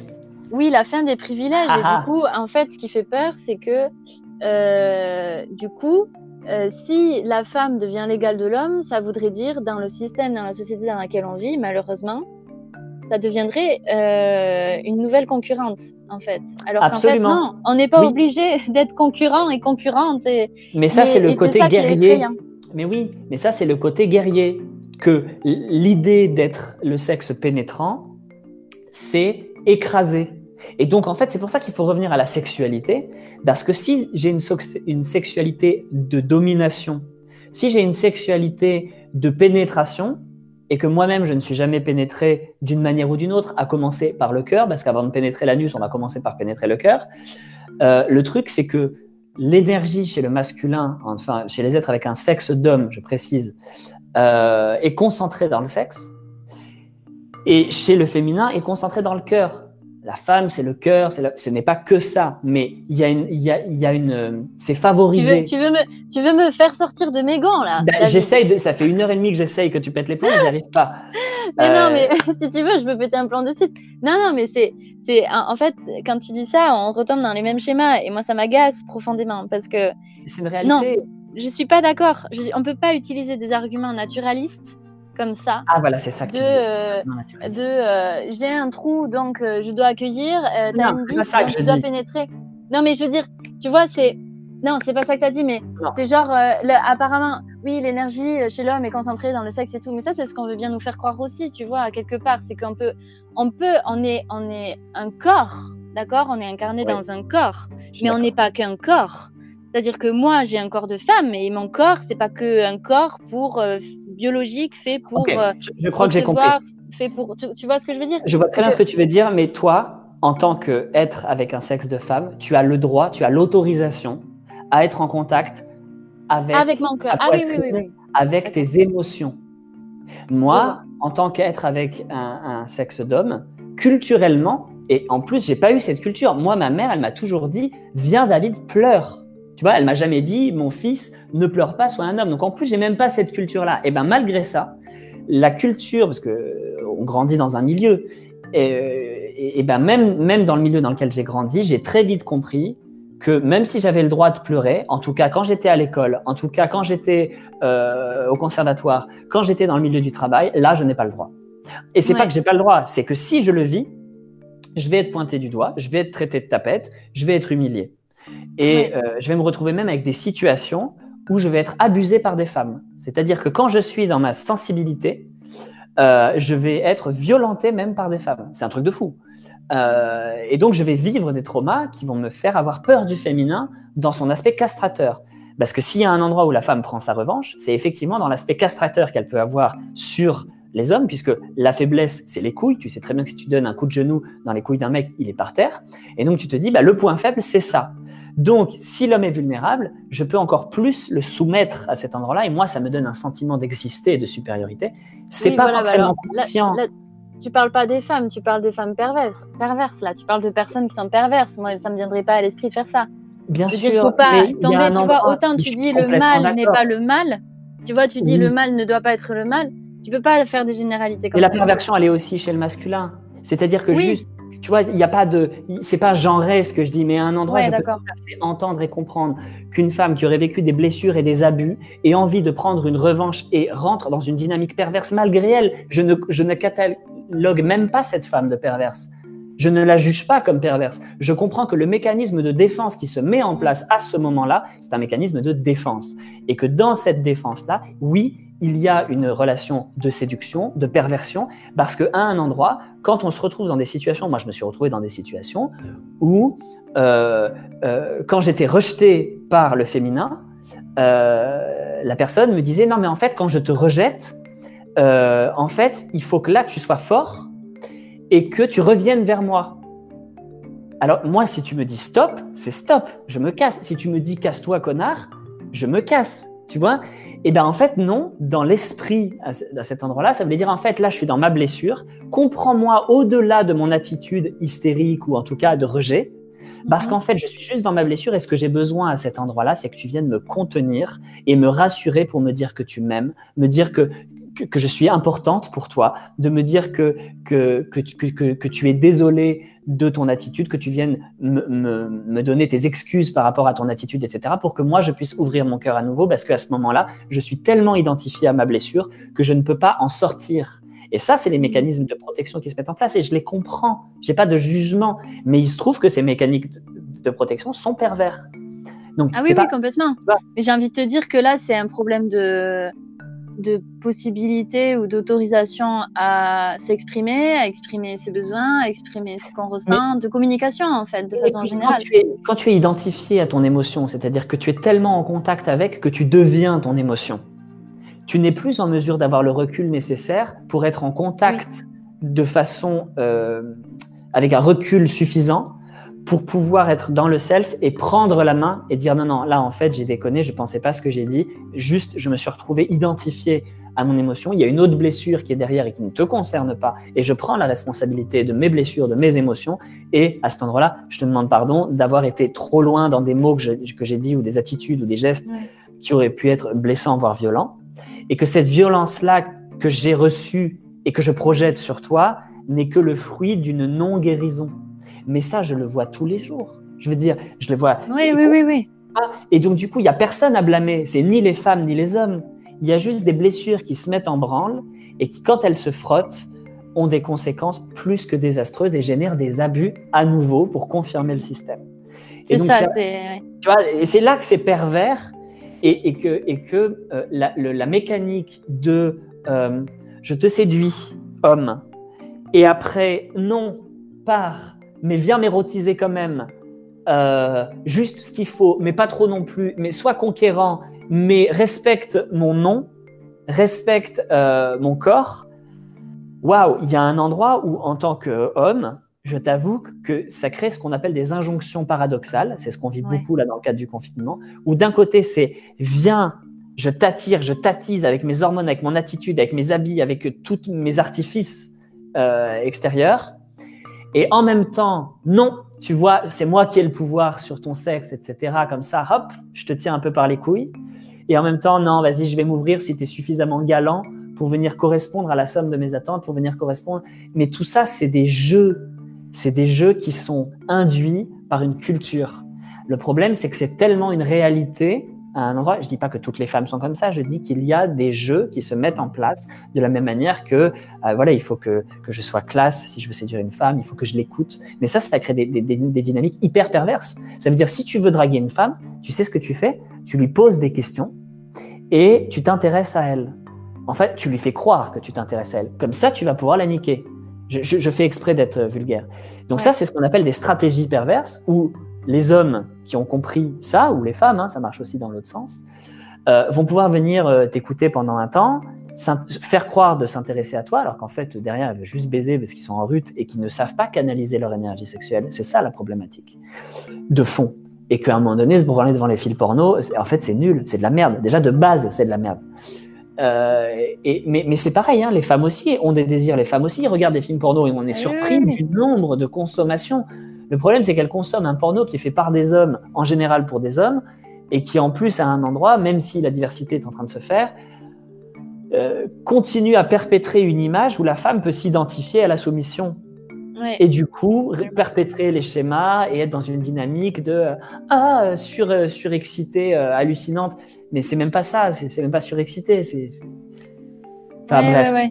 Et, du coup, les petites filles qui, qui ont 4 4, 5, 6 ans et qui regardent Beyoncé et Rihanna, ben elles veulent faire ça et donc du coup elles bougent leur petit cul pareil. Tu vois? Oui, oui, oui, je vois ce que tu veux dire, mais en fait, mais... Euh, elles ont le droit, c'est ça. Et ce que je veux, je veux revenir sur ce que tu disais tout à l'heure, genre je te séduis, blablabli, blablablou. En fait, à un moment donné, euh, la différence entre euh, la perversion et le harcèlement, je dirais, et la drague, c'est le consentement mutuel. C'est-à-dire que si à un moment donné, il y a un jeu qui s'instaure entre ces deux personnes qui se draguent, que ce soit deux femmes, deux hommes, un homme et une femme, peu importe, s'il y a un jeu qui s'instaure comme ça, un peu le chat et la souris, de mm. je te cherche, mais en fait non, mais en fait j'aime bien que tu, j'aime bien que, que quand je te plais et, et en même temps oui mais non et puis il y a l'électricité dans l'air mais en même temps non j'ai pas envie parce que là ça va un peu trop loin et qu'en fait c'était amusant mais pas maintenant ou la mhm. prochaine fois, etc. La différence entre la perversion et la drague, c'est le consentement. C'est-à-dire qu'à un moment donné, si tu es avec une personne où hein, il y a eu consentement de jouer ce jeu-là parce que c'est très excitant pour les deux parties et qu'il y a un truc comme ça qui fait monter le désir et qui fait mhm. monter je sais pas trop quoi, c'est cool en fait. Ce qui est pas cool, c'est que quand c'est de te servir de ça face à une personne dont tu sens en fait que à un moment donné tu vas tu vas aller toucher à une espèce de frustration, mais qui est mauvaise en fait, ou à autre chose. Et, euh, et là, c'est vraiment, je pense que là, la question de ce genre de rapport-là, c'est vraiment le consentement. Il faut pas mélanger. Euh, il faut vrai, faut, je, je, pense que vraiment la question, c'est celle du consentement. Il faut pas mélanger d'autres choses avec. C'est-à-dire que moi, j'ai déjà fait ça. Euh, j'ai déjà eu affaire à des personnes qui m'ont fait ça aussi. Et, euh, et c'était pas mal, et c'était très amusant, et c'était excitant, et c'est très bien que ça n'ait pas été plus loin que ça, tu vois. Et il y avait un espèce mais pourquoi ça n'a pas été plus loin que ça? Parce que toi, tu étais en contact avec la notion de qu'est-ce que c'est le consentement et que tu as pu à un moment donné mettre un stop, ou la personne en face de toi a pu mettre un stop parce qu'elle se connaissait suffisamment elle-même. Tu vois oui, ce que parce je veux que dire? aussi, aussi parce que j'ai eu affaire en fait aussi à des personnes qui, euh, en fait, on était dans un jeu, mais on était dans un jeu où on se respectait mutuellement aussi, conscient. Et du coup, à un moment donné, la personne en face, elle te dit euh, Écoute, moi j'ai envie de ça. Je te le dis. Mais écoute, c'est comme tu veux. Hmm. Dans le sens où. C'est pas parce que, en fait, moi, limite. Je te mets pas la pression. Je te mets pas la pression. Et puis, en fait, c'est ok si, euh, si on reste dans, dans ce jeu-là, euh, sensuel, euh, érotisant, etc. C'est ok en fait. parce que je respecte aussi tes limites qui se situent à cet endroit-là. Mhm. Et, et, moi, peut-être que oui, je t'avoue que moi, j'ai du désir qui est autre, et peut-être que je vais être un peu frustrée, mais en fait, c'est cool, je le mhm. gère parce que je décide aussi de te respecter. Et ça, c'est, il faut arrêter avec cette espèce de légende qu'on disait, que j'ai commencé à dire tout à l'heure de, on n'est qu'un corps. On est un corps, certes, mais on est aussi on est incarné, c'est-à-dire qu'on est un corps, mais on est un esprit euh, dans un corps. Et à un moment donné, le corps, effectivement, a euh, ses, raisons, ses envies, son désir, tout ce que tu veux. Et, mais heureusement, euh, on a aussi notre tête et, et notre, notre respect, notre, enfin, ce qui fait de nous aussi des êtres humains, pour dire à un moment donné, non, là, je vois que, que je dérape. Et, et si moi, euh, en tant que femme, ou si un homme se retrouve dans cette situation aussi de euh, j'ai tellement envie d'une personne et je vois que cette personne-là, à un moment donné, elle m'aguiche, mais que c'est pas c'est pas le moment, c'est pas ça n'ira pas plus loin, etc. Et que moi je sens que ça me ça me fait monter parce que je suis frustrée parce que du coup il y a une espèce de violence comme ça, une espèce de désir comme ça de euh, et bien c'est à moi aussi de, de savoir aussi gérer ça et de respecter les limites de la personne qui est en face parce que j'ai conscience aussi que j'ai en face de moi une personne qui n'est pas perverse, tu vois, qui est pas dans une espèce de truc euh, dégueulasse de euh, je te mmh. séduis et puis je prends un plaisir à te cuisiner comme ça, mmh. euh, évidemment. Mais à un moment donné, si je ressens ce désir-là de ouf, ah non, ok, écoute, voilà ce qui se passe, on communique, ça aussi c'est important, mmh. le consentement à la communication. et en fait, à un moment donné, je sens que c'est trop pour moi eh ben, je vais, en fait, je m'éloigne, je souffle, je vais faire autre chose, je pense à autre chose, je, voilà, pour pas finir par être dans un truc que je vais haïr de moi-même, d'être dans une espèce de d'agression de l'autre, parce que j'ai pas su à un moment donné respecter euh, ses limites et que mon corps a pris le dessus et que juste quand le corps, ouh, je m'éloigne et, hmm. et, je pense que c'est vraiment important, enfin en tout cas pour moi, de, de, poser ça là aussi et de dire euh, que que c'est pas euh, on peut avoir du désir, évidemment, mais. Oui, mais pour, les libertés des uns s'arrêtent là où commencent celles des autres et, et tu peux pas en fait. Je veux dire, un viol n'est jamais euh, légitime, même si la, la, meuf elle est habillée de façon aguicheuse selon les critères euh, sociétaux actuels, sociétaux pardon actuels.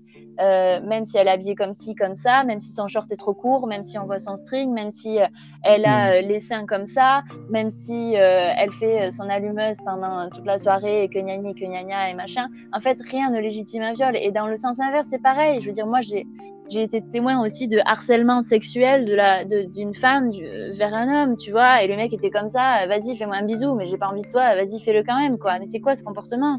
Tu lui dis non, mm. c'est non, en fait, à un moment donné, il faut savoir s'arrêter. Si tu as tellement de désir que ça, tu as une pulsion sexuelle, etc., j'ai envie de te dire presque, eh ben, va ailleurs et, euh, et, trouve un partenaire d'une certaine façon, mm. comme tu veux. Ou, euh, ben, oui, mais c'est ça en fait. Ou, trouve une personne qui soit consentante et qui, qui veuille bien euh, jouer le jeu avec toi et qui a envie de toi aussi, etc. Mais tu peux pas imposer. rien, enfin, rien ne légitime en fait une agression ou un harcèlement. Euh, je suis d'accord. Mais tout, tout, ça part de, de, quelque chose pour moi qui est encore une fois culturel et qui est cette injonction à aller conquérir l'autre. Oui, oui, oui. Donc, Et donc du coup, si l'homme est un conquérant, il va conquérir par la force. Je veux dire, à un moment donné, quand tu regardes l'histoire de l'humanité, c'est les plus dégénérés. Dans la, dans la Belle Verte, ils disent Mais euh, comment ça s'est passé euh... Il dit bah, En fait, c'est une grosse planète. Il y avait plein d'êtres humains qui ont été répartis sur la dérive des continents et les plus dégénérés se sont mis à attaquer les autres et ça a été le massacre.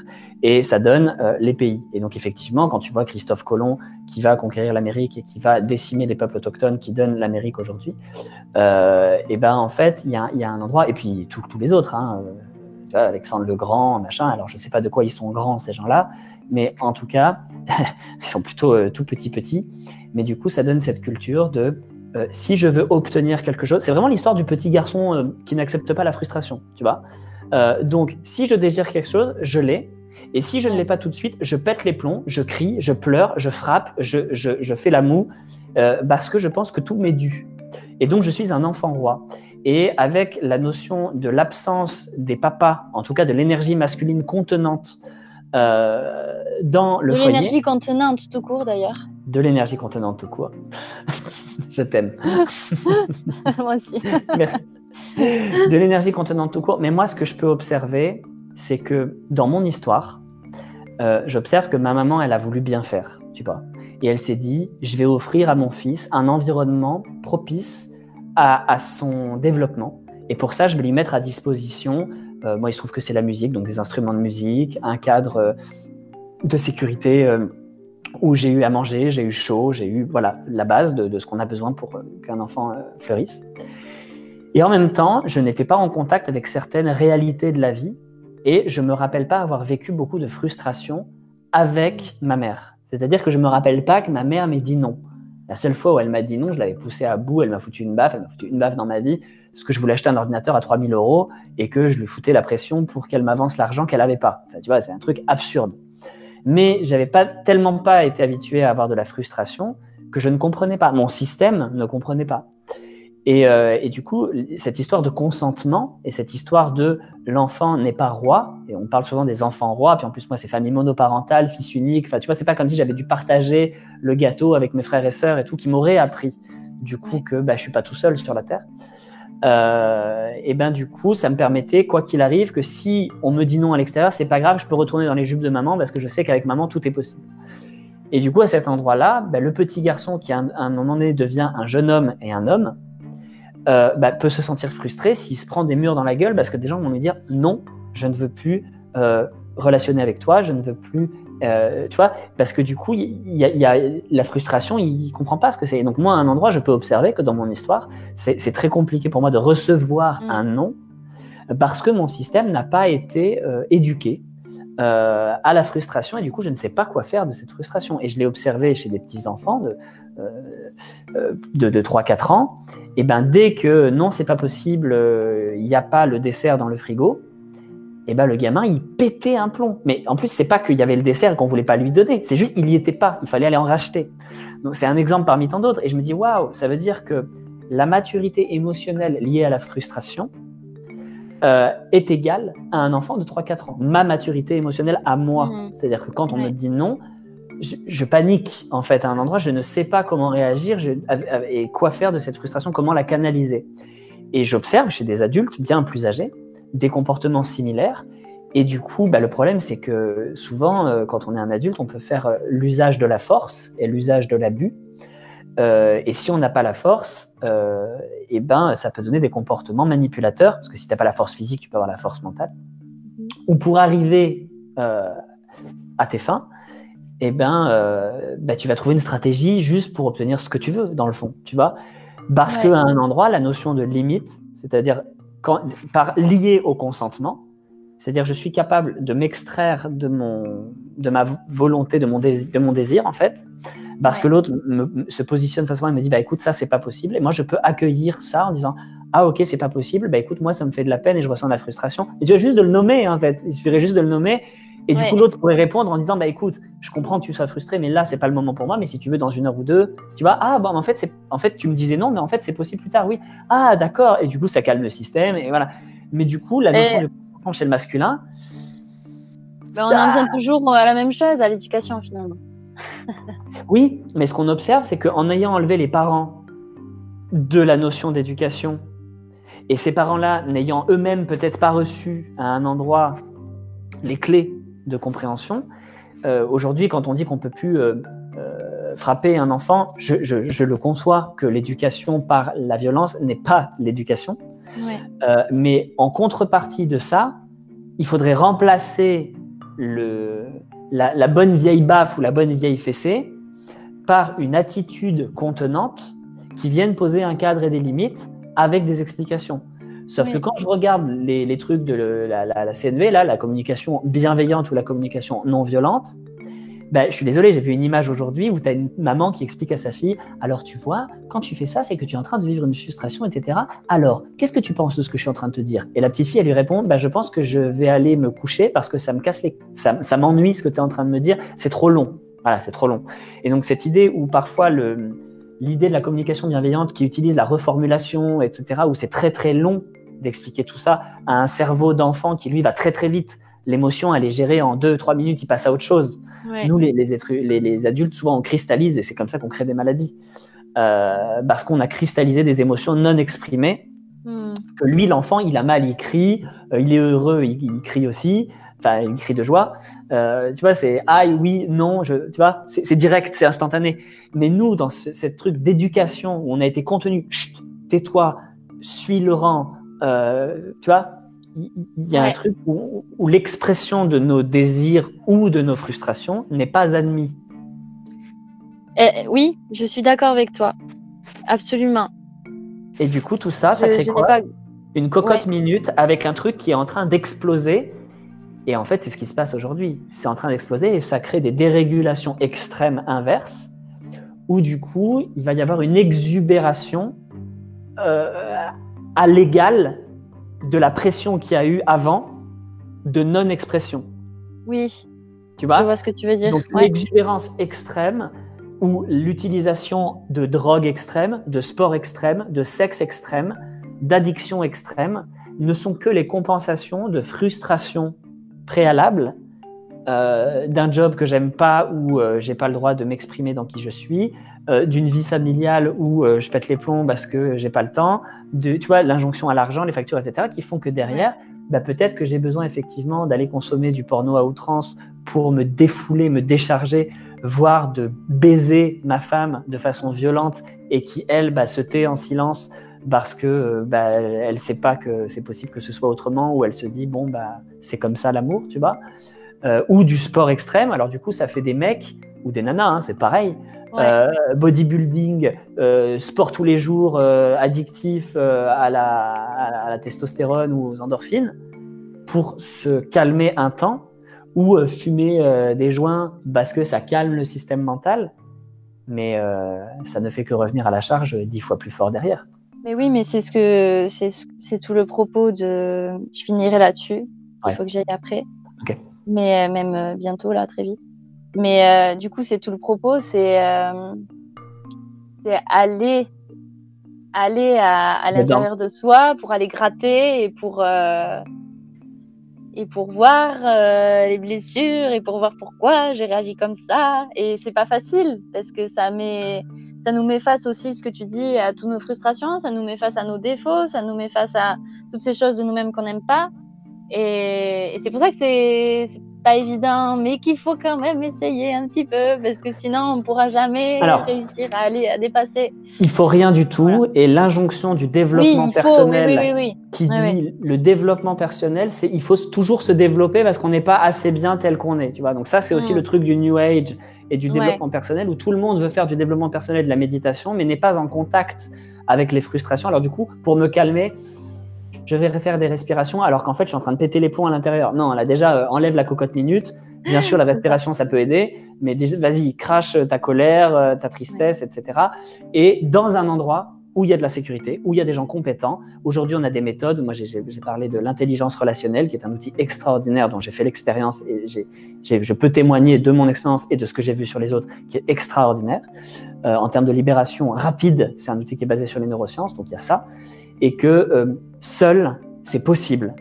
Mais c'est quand même assez difficile. Et moi, j'ai pas envie de faire 40 ans de thérapie euh, pour connaître mon histoire par cœur, mais toujours au même endroit finalement. sauf que je connais. Tu vois donc, donc l'idée, c'est d'aller exprimer tout ce qui a été contenu pour aller le regarder. Et c'est tout le projet des hommes vrais à la base. Qu'est-ce que c'est un homme vrai? C'est un homme qui va regarder en lui l'homme faux, qui va regarder l'homme fuyant, l'homme manipulateur, l'homme menteur, et, ça lui fait peur d'aller regarder tout ça. Et la bonne nouvelle, c'est que bah, les hommes vrais, c'est terminé, et qu'aujourd'hui, c'est des humains vrais, des individus indivisibles, donc des hommes, des femmes, euh, des euh, transgenres, je ne sais pas comment on dit, bisexuels, c'est ça Comment on dit? Intersexe, euh, transgenre, transsexuel. Voilà. toutes les personnes qui existent, quoi. Oui, c'est ça. En fait, avant d'être des individus sexués, on est des individus. Voilà, on est une âme dans un corps. Après que ce corps, il a un sexe d'homme, de femme ou les deux, ou, ou, ou 12, 12 sexes, ça, c'est autre chose. Nous ne sommes pas qu'un sexe. Mais l'idée, c'est qu'on est d'abord des êtres humains et que ces êtres humains ont envie, en tout cas, moi, j'ai envie d'être vrai. Et être vrai, ça veut dire aller faire le taf le plus difficile qui soit. C'est de faire ce qu'on est en train de faire là, d'aller regarder dans, à travers le miroir de l'autre les, les, facettes de moi qui sont innommables parce que j'ai honte et que je pense que je ne vais plus être aimé si je les dévoile.